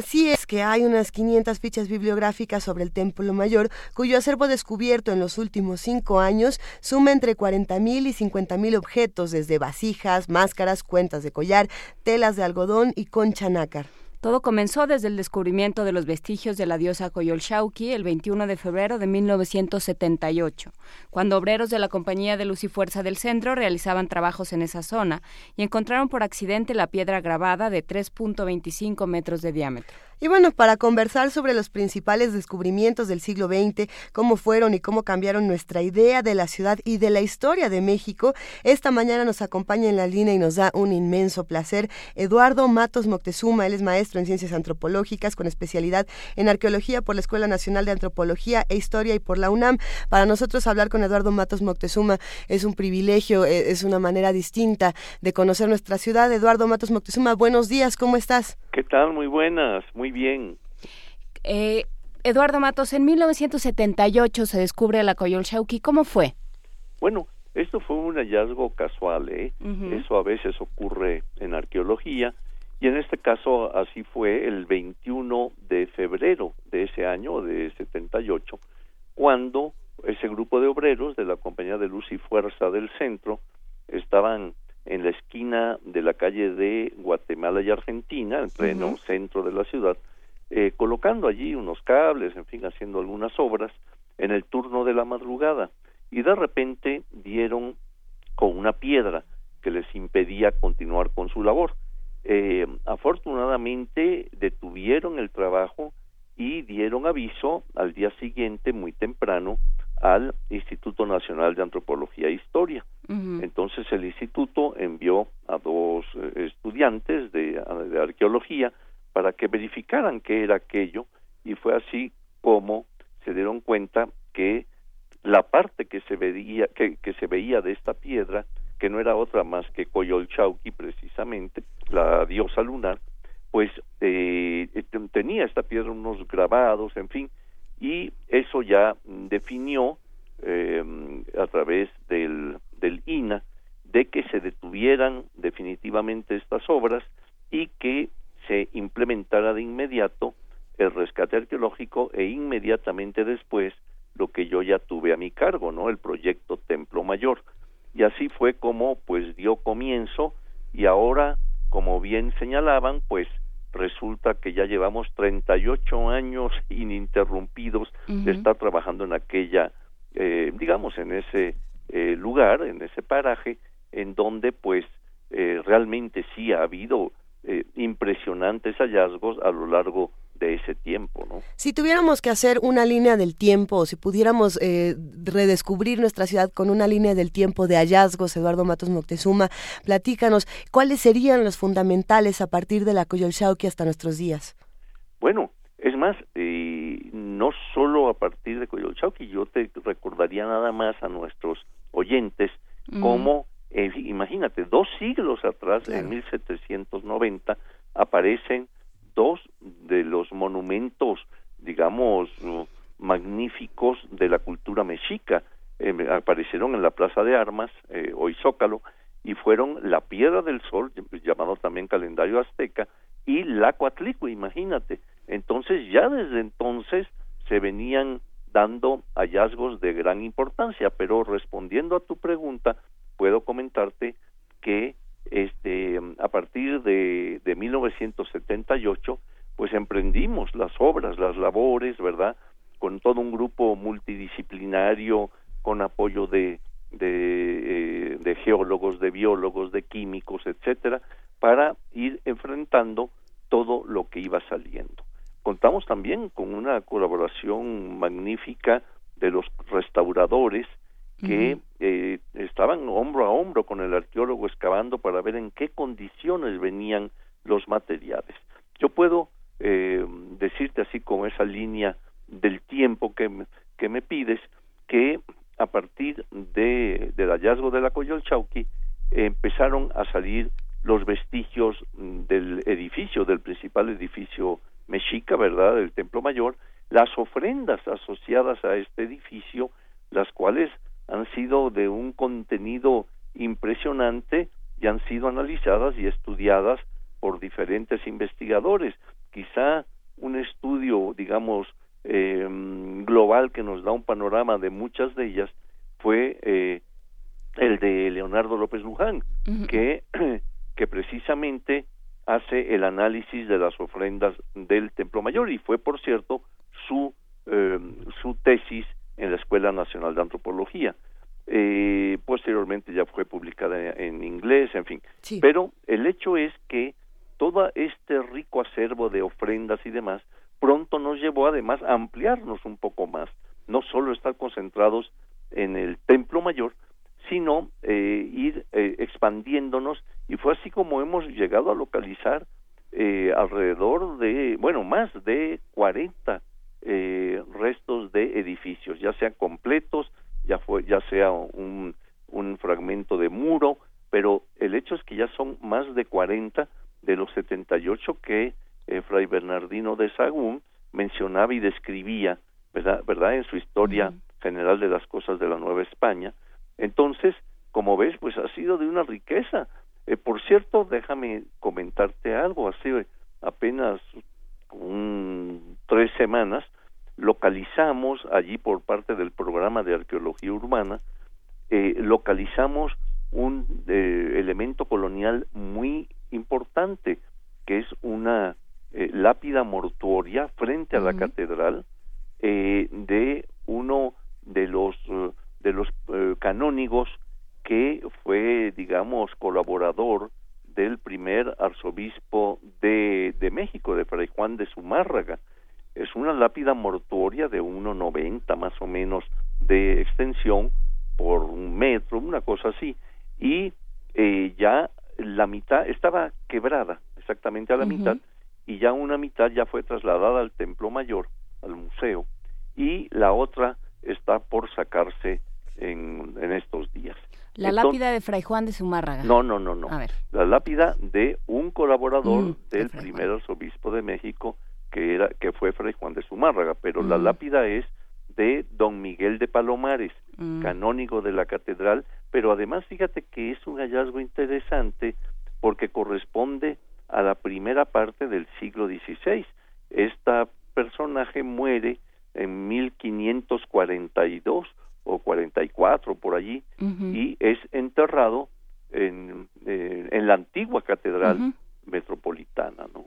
Claro, porque la catedral no está no estaba sino hasta el siglo XVII.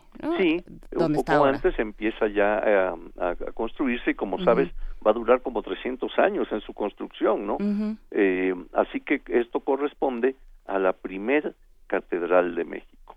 Bueno, es que en el Inter se incendiaba, se, o sea, el, los alrededores se incendiaban y se inundaban y temblaba y no era fácil construir en la Ciudad de México. Sí, no, no. Imagínate un medio, pues lodoso, en realidad, y este y construir en, ese medio, pues era problemático y además de que, pues ya desde entonces em, empezaba a hundirse todo lo que ahora conocemos como centro histórico, ¿no?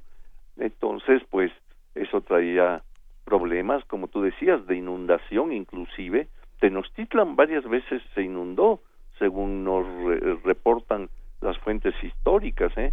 Eh, quizá eso obligaba a que fueran rellenando y volviendo a colocar otro piso y otro más, como lo hemos encontrado ahí en el Templo Mayor algo que es eh, delicioso de platicar con el maestro Matos Moctezuma es darnos cuenta de cuántas ciudades caben en una misma ciudad. Eh, Eduardo Matos Moctezuma, precisamente la pregunta, ¿cuántas ciudades caben en esta ciudad que ahora cada vez se, reconfigura? ¿Y cómo, y... cómo se privilegia desde el punto de vista de la antropología cómo, y de la arqueología, cómo privilegiar un descubrimiento sobre el otro? Claro, mira, bueno, este todas las ciudades caben en un jarrito sabiéndolas acomodar. Pero este pues pero resulta difícil. Mira obviamente tenemos eh, la, las tres eh, digamos grandes ciudades. Primero la ciudad abuela no Tenochtitlan. Después la ciudad colonial. Y después la ciudad actual. Pero la ciudad actual se extiende como ya sabes es una de las ciudades más extensas que hay en el mundo se extiende sobre otras ciudades prehispánicas que florecieron al mismo tiempo que Tenochtitlan, por ejemplo, Tlatelolco, Tacuba, Iztapalapa, eh, o sea, que, que eran varias ciudades ubicadas alrededor del, del lago, ¿verdad? Y este, pues imagínate, eh, estamos en realidad eh, caminando sobre eh, restos de antiguas ciudades de diversas culturas, ¿no? Por ejemplo, Azcapotzalco, pues era la, la cabeza del imperio tepaneca, ¿no? Este, todos hablaban el náhuatl, desde luego, pero sí vemos que había eh, ciudades, había pequeñas villas, y una muy importante que ya comenté, que era Tlatelolco, ¿no? Tlatelolco al momento de la conquista va a ser el lugar eh, de la última resistencia mexica, ¿no? Allí el 13 de agosto de 1521, pues ya va a caer eh, eh, de Tlatelolco, va a ser capturado Cuauhtémoc, que era el líder eh, del, de los combatientes mexicas, ¿verdad? Y de ahí va a empezar ya la expansión española hacia eh, todos los, los rumbos de la antigua Mesoamérica. Y, eh, y en este sentido, ¿cómo, a ver, uno, uno elige, porque no es fácil excavar en esta ciudad y no es fácil excavar debajo de los edificios coloniales. ¿Cómo, ¿cómo fue el proceso? ¿Cómo decidieron? ¿Qué decisiones fueron las que entraron en juego? Sí, bueno, en el caso de, de Templo Mayor, eh, se, se formó una junta, una junta en la que participaban eh, representantes del Instituto de Investigaciones Estéticas de la UNAM, del Colegio de Arquitectos, de Arquitectura de Bellas Artes, eh, del INA, de Monumentos Coloniales, etcétera, etcétera. O sea, toda una comisión que analizaba precisamente qué vestigios había en el lugar en que se había encontrado Coyolchauqui, ¿no? Y entonces eh, fueron analizando y vieron que en realidad la gran mayoría eran edificios de los años eh, 30 del siglo XX, más o menos, de, de los años 20, 30 de, de, del siglo pasado. Entonces, solo uno, en Guatemala creo que era número 49 o 50 por ahí, este tenía elementos coloniales, no no todo, ¿no? Entonces, la junta se reunía, analizaba estos eh, estos datos, ¿verdad? El, y veían también qué era lo que venía apareciendo eh, poco a poco por medio de la excavación arqueológica. Y en esa forma se iba determinando cómo avanzar a través del, digamos, de ese espacio. También contamos con la suerte de que había un enorme estacionamiento de Hacienda, de la mm. Secretaría, que estaba colocado en la calle de Guatemala. Entonces, eso facilitó también el que pudiéramos entrar, ya, ya no había edificios y pudimos entrar ahí, ¿no? Entonces, eh, pues gracias a eso se fue, digamos, avanzando eh, y, eh, digamos, eh, trabajando todo ese, ese, esos, bueno, ahora son eh, más de siete mil metros cuadrados que se pudieron eh, excavar y encontrar todos los vestigios que hoy tenemos a la vista. ¿Y cómo fue? Digamos, encontraron una esquinita y dijeron aquí hay más. ¿Tenían algún tipo de indicio eh, desde luego por las fuentes bibliográficas, pero ¿había algo que les permitiera saber el tamaño de, lo que estábamos hablando, del tamaño de la ciudad que había debajo de la ciudad colonial? Bueno, fíjate que, por ejemplo, en el caso concreto del principal edificio, el, de mayores proporciones y, y altura, era pues el Templo Mayor. Entonces, eh, fíjate que hay una cosa interesante, se había borrado toda traza del lugar que había ocupado el Templo Mayor. ¿No? Entonces, este, todavía a principios del siglo XX no se tenía eh, con exactitud la ubicación de este edificio y fue gracias a los trabajos de don Manuel Gamio, quien en 1914 intervino en, en, en, la esquina de Guatemala y Seminario y allí pudo detectar una esquina, ¿no? Eh, del, de este edificio y eso quedó allí exhibido, o sea, era un sitio que se podía visitar, no era muy muy eh, amplio, pero estaba allí a la vista. Pasaron los años y hasta en hasta 78 en que ocurre ese hecho que ya relaté, ¿verdad? Del hallazgo casual de la monumental escultura de Coyolchauqui para que entonces implementáramos el proyecto Templo Mayor. Ahora, este Gamio eh, decía que esos vestigios que él había encontrado en 14 ya era el Templo Mayor. Ahora, la manera de corroborar eso era viendo las características de este edificio que ya nos tocó a nosotros poderlo hacer, es decir, ¿cuáles son estas características? Las dos escaleras que llevan a su parte alta donde están los dos adoratorios de Tlaloc y Huichilopostli, ¿no? Que esto particulariza totalmente al Templo Mayor, ¿no? Es el único edificio que posee estos datos, ¿no? Y entonces pudimos corroborarlo ya en 78, en 79, en 80, en fin, a lo largo de las excavaciones, de que allí era donde realmente eh, estaba el edificio, ¿no? ¿Lo, Eh, lo, lo contrastaron con alguna fuente documental? Sí, cómo no, eh, con varias. eh, mira, hay Pues códices en las que viene, eh, digamos, el dibujo, la imagen de lo que era el templo mayor, sobre todo Fray Diego Durán Eh, nos proporciona por lo menos dos o tres de estas imágenes, ¿verdad? Eh, tenemos también las descripciones de Bernal Díaz, de Cortés, del mismo Sagún, eh, de Fray Bernardino, en fin, o sea, que, que sí hay toda una información escrita y pictográfica en la cual, eh, digamos, asentar con total precisión y seguridad que ese era el principal edificio de los mexicas y por lo tanto era lo que ellos consideraban el centro de su universo. Y cuando estabas estudiando antropología, Eduardo Matos, maestro Eduardo Matos Moctezuma, ¿te imaginaste que, que te iba a tocar desentrañar literalmente a esta ciudad, abrir a esta ciudad en canal? Eh, bueno, en, ¿Cómo fue? En realidad no, porque imagínate, estando de estudiantes, pues eh, estaba uno preparando clases, exámenes, etcétera, etcétera.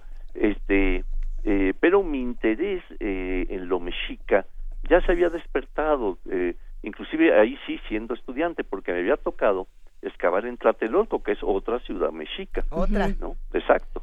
Y entonces yo había podido excavar ahí, todavía siendo estudiante, habíamos localizado entierros eh, con sus ofrendas, etcétera, en este lugar de la última resistencia mexica contra el español, ¿no?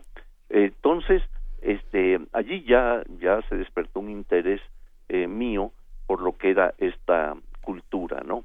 Este, pasaron los años, estuve trabajando en varios lugares, en Teotihuacán, en Cholula, en Tula. Fíjate que es muy interesante que antes de entrar en Templo Mayor, eh, yo ya eh, estuviera trabajando en grandes centros urbanos como los que he mencionado, ¿no? Porque todo ello me sirvió, diríamos, de preparación para el momento que llegó ya en 78 de hacerme cargo de los trabajos en el Templo Mayor.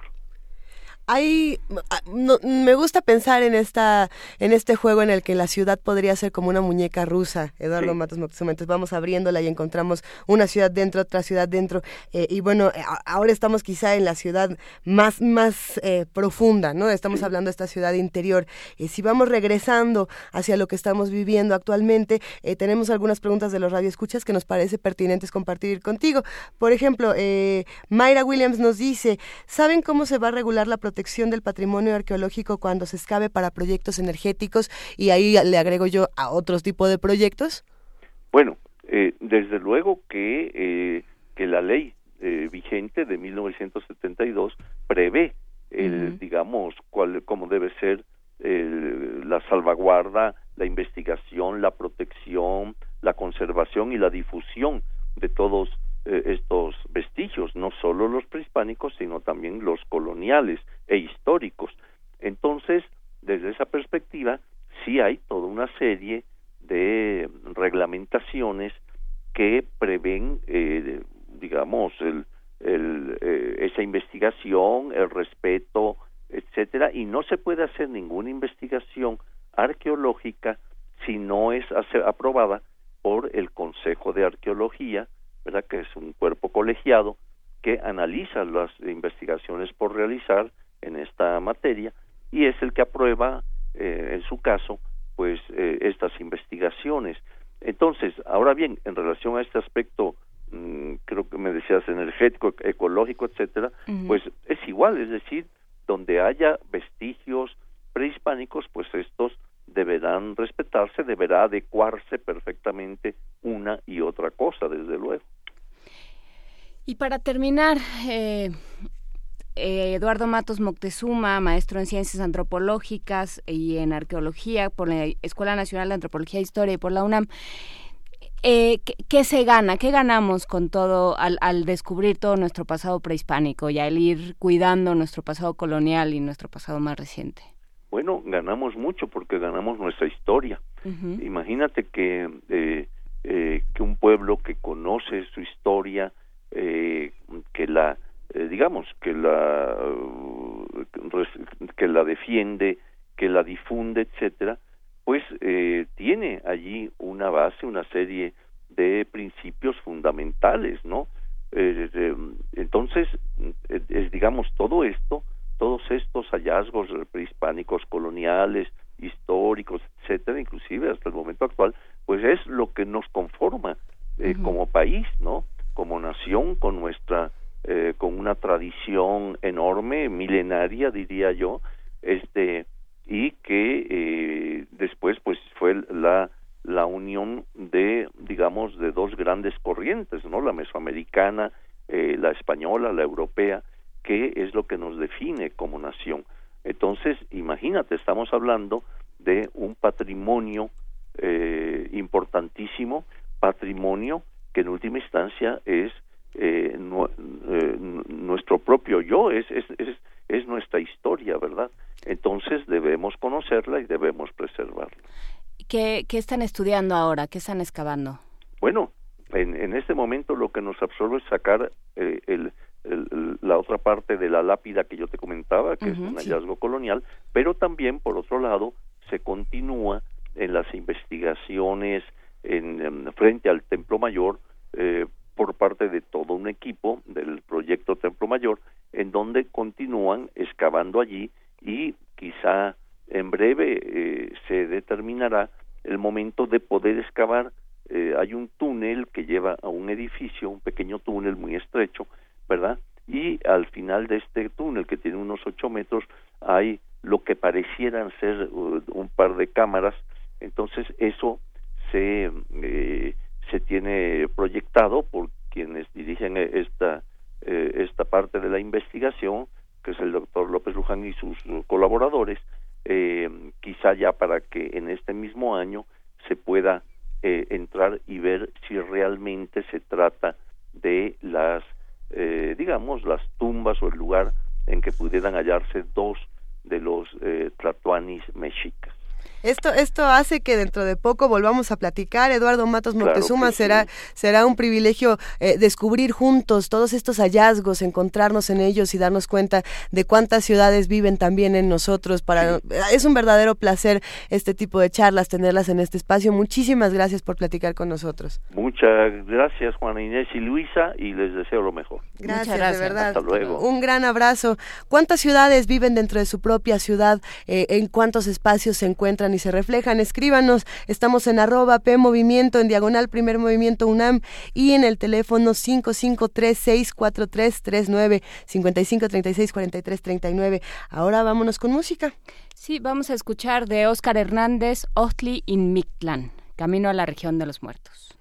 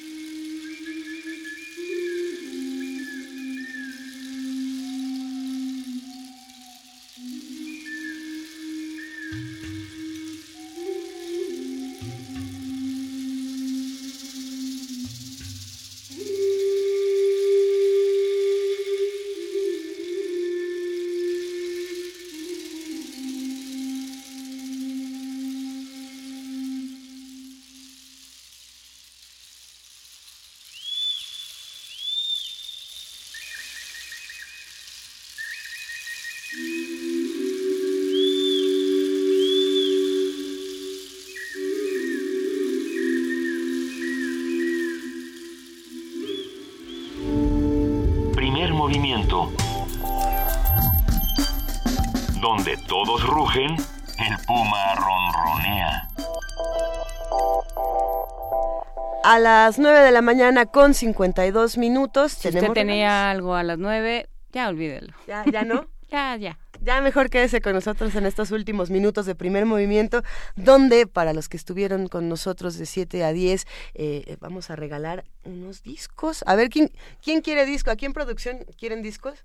¿No? No quieren los discos, ya, ya tienen su disco. Los radioescuchas sí quieren discos. Queridos radioescuchas, tenemos cuatro discos de Presto Canuto. Esto es de nuestro querido Inti Terán. Inti Terán, pieza fundamental de Radio UNAM, eh, ingeniero, eh, músico muy talentoso, a quien le mandamos un gran abrazo. ¿Cómo los regalamos, Juana Inés? Pues, mm, ¿te parece que dos por Twitter y dos por Facebook? Exactamente. Ya nada más con que nos cuenten. No, que nos digan quiero Inti. Quiero, quiero a Inti. Sí, quiero a Inti. Para que Inti Terán sepa que lo quieren, escriban con el hashtag quiero a Inti y se llevan estos, estos discos que esperemos disfruten muchísimo. Vámonos a una nota. La Secretaría de Salud reporta un incremento entre 8 y 10% de enfermedades respiratorias a causa de la contaminación ambiental registrada en los últimos días. ¿Qué, qué está pasando por allá? Nuestra compañera Cristina Godínez nos tiene el reporte.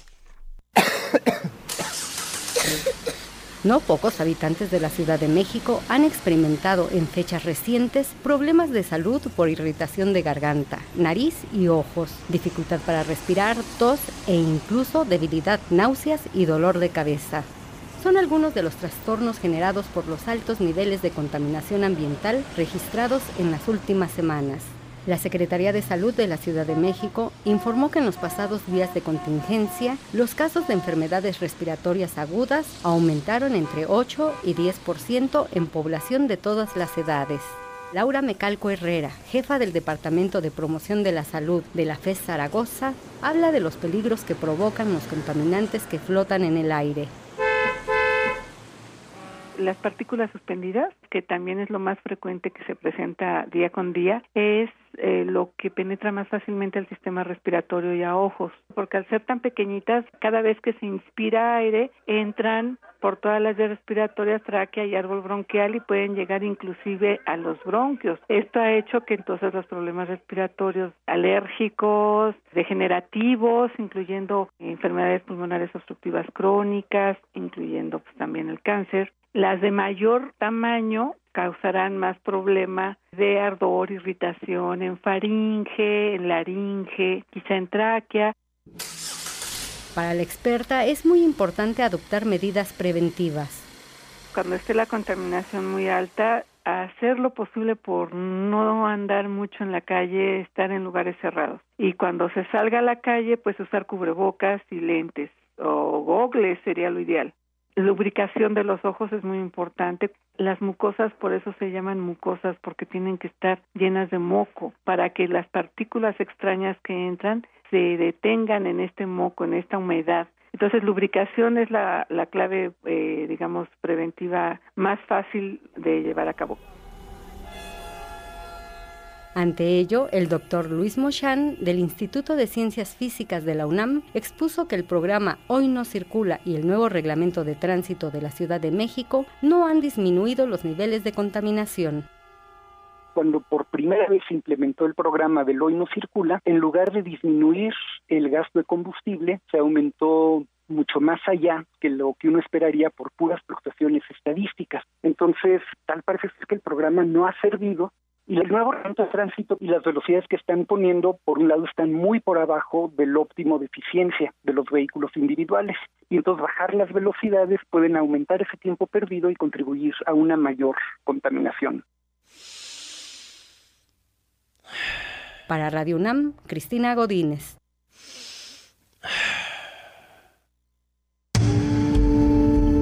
Primer movimiento donde la raza habla.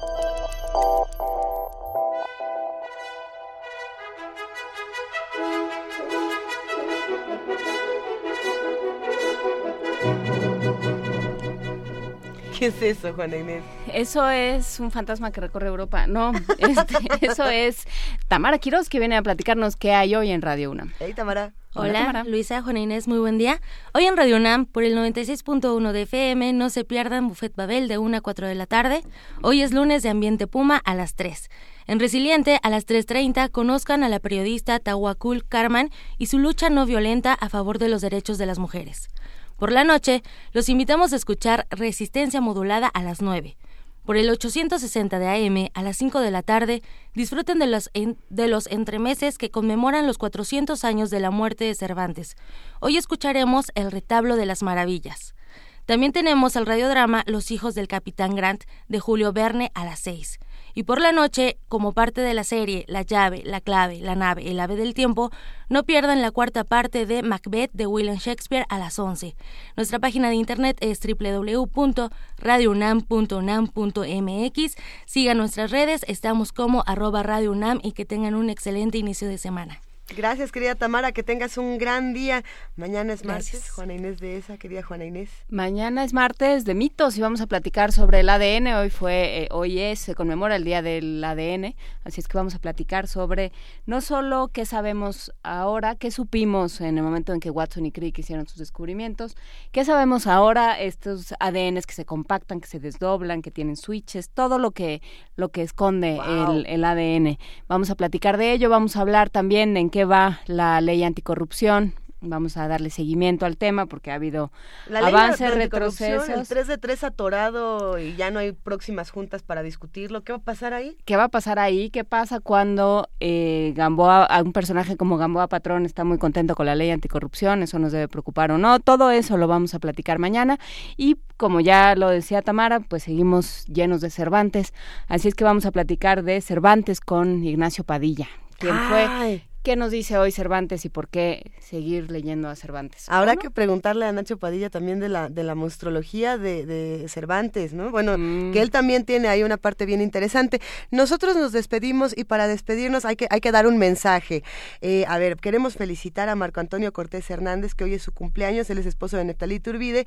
Y bueno, gracias a todos los radioescuchas que como siempre se unen a, estas charlas, eh, nos escriben para decirnos que si los felicitamos con un happy birthday, con un feliz cumpleaños y tenemos uno especial, querida Juana Inés. Desde luego vamos a escuchar a los Beatles con Happy Birthday y esto va para ya, ya, este, ya, ya lo comentamos en este momento, lo volvemos a decir. Feliz cumpleaños, Marco Antonio Cortés Hernández. Gracias, Neftalí Turbide. Gracias a todos los que nos escucharon, a todos los que armaron esta comunidad. Nos despedimos, querida Juana Inés de esa, querido Benito Taibo, le mandamos un gran abrazo y gracias a todo el equipo de producción, información, redes sociales, ingenieros en cabina. Nos vamos. Esto fue Primer Movimiento. El mundo desde la universidad.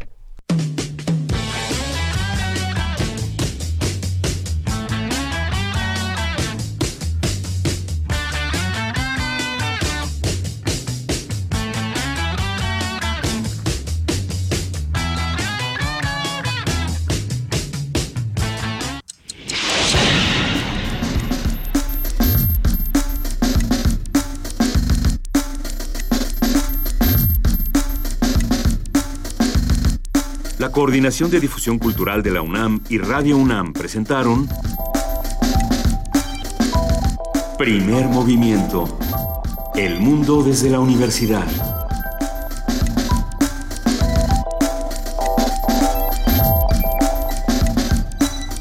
Coordinación de invitados Amalia Fernández y Miriam Trejo. Redes sociales Vania Nuche. Operación técnica Arturo González. Producción Frida Saldívar, Francisco Ángeles, Tamara Quirós y Silvia Cruz Jiménez.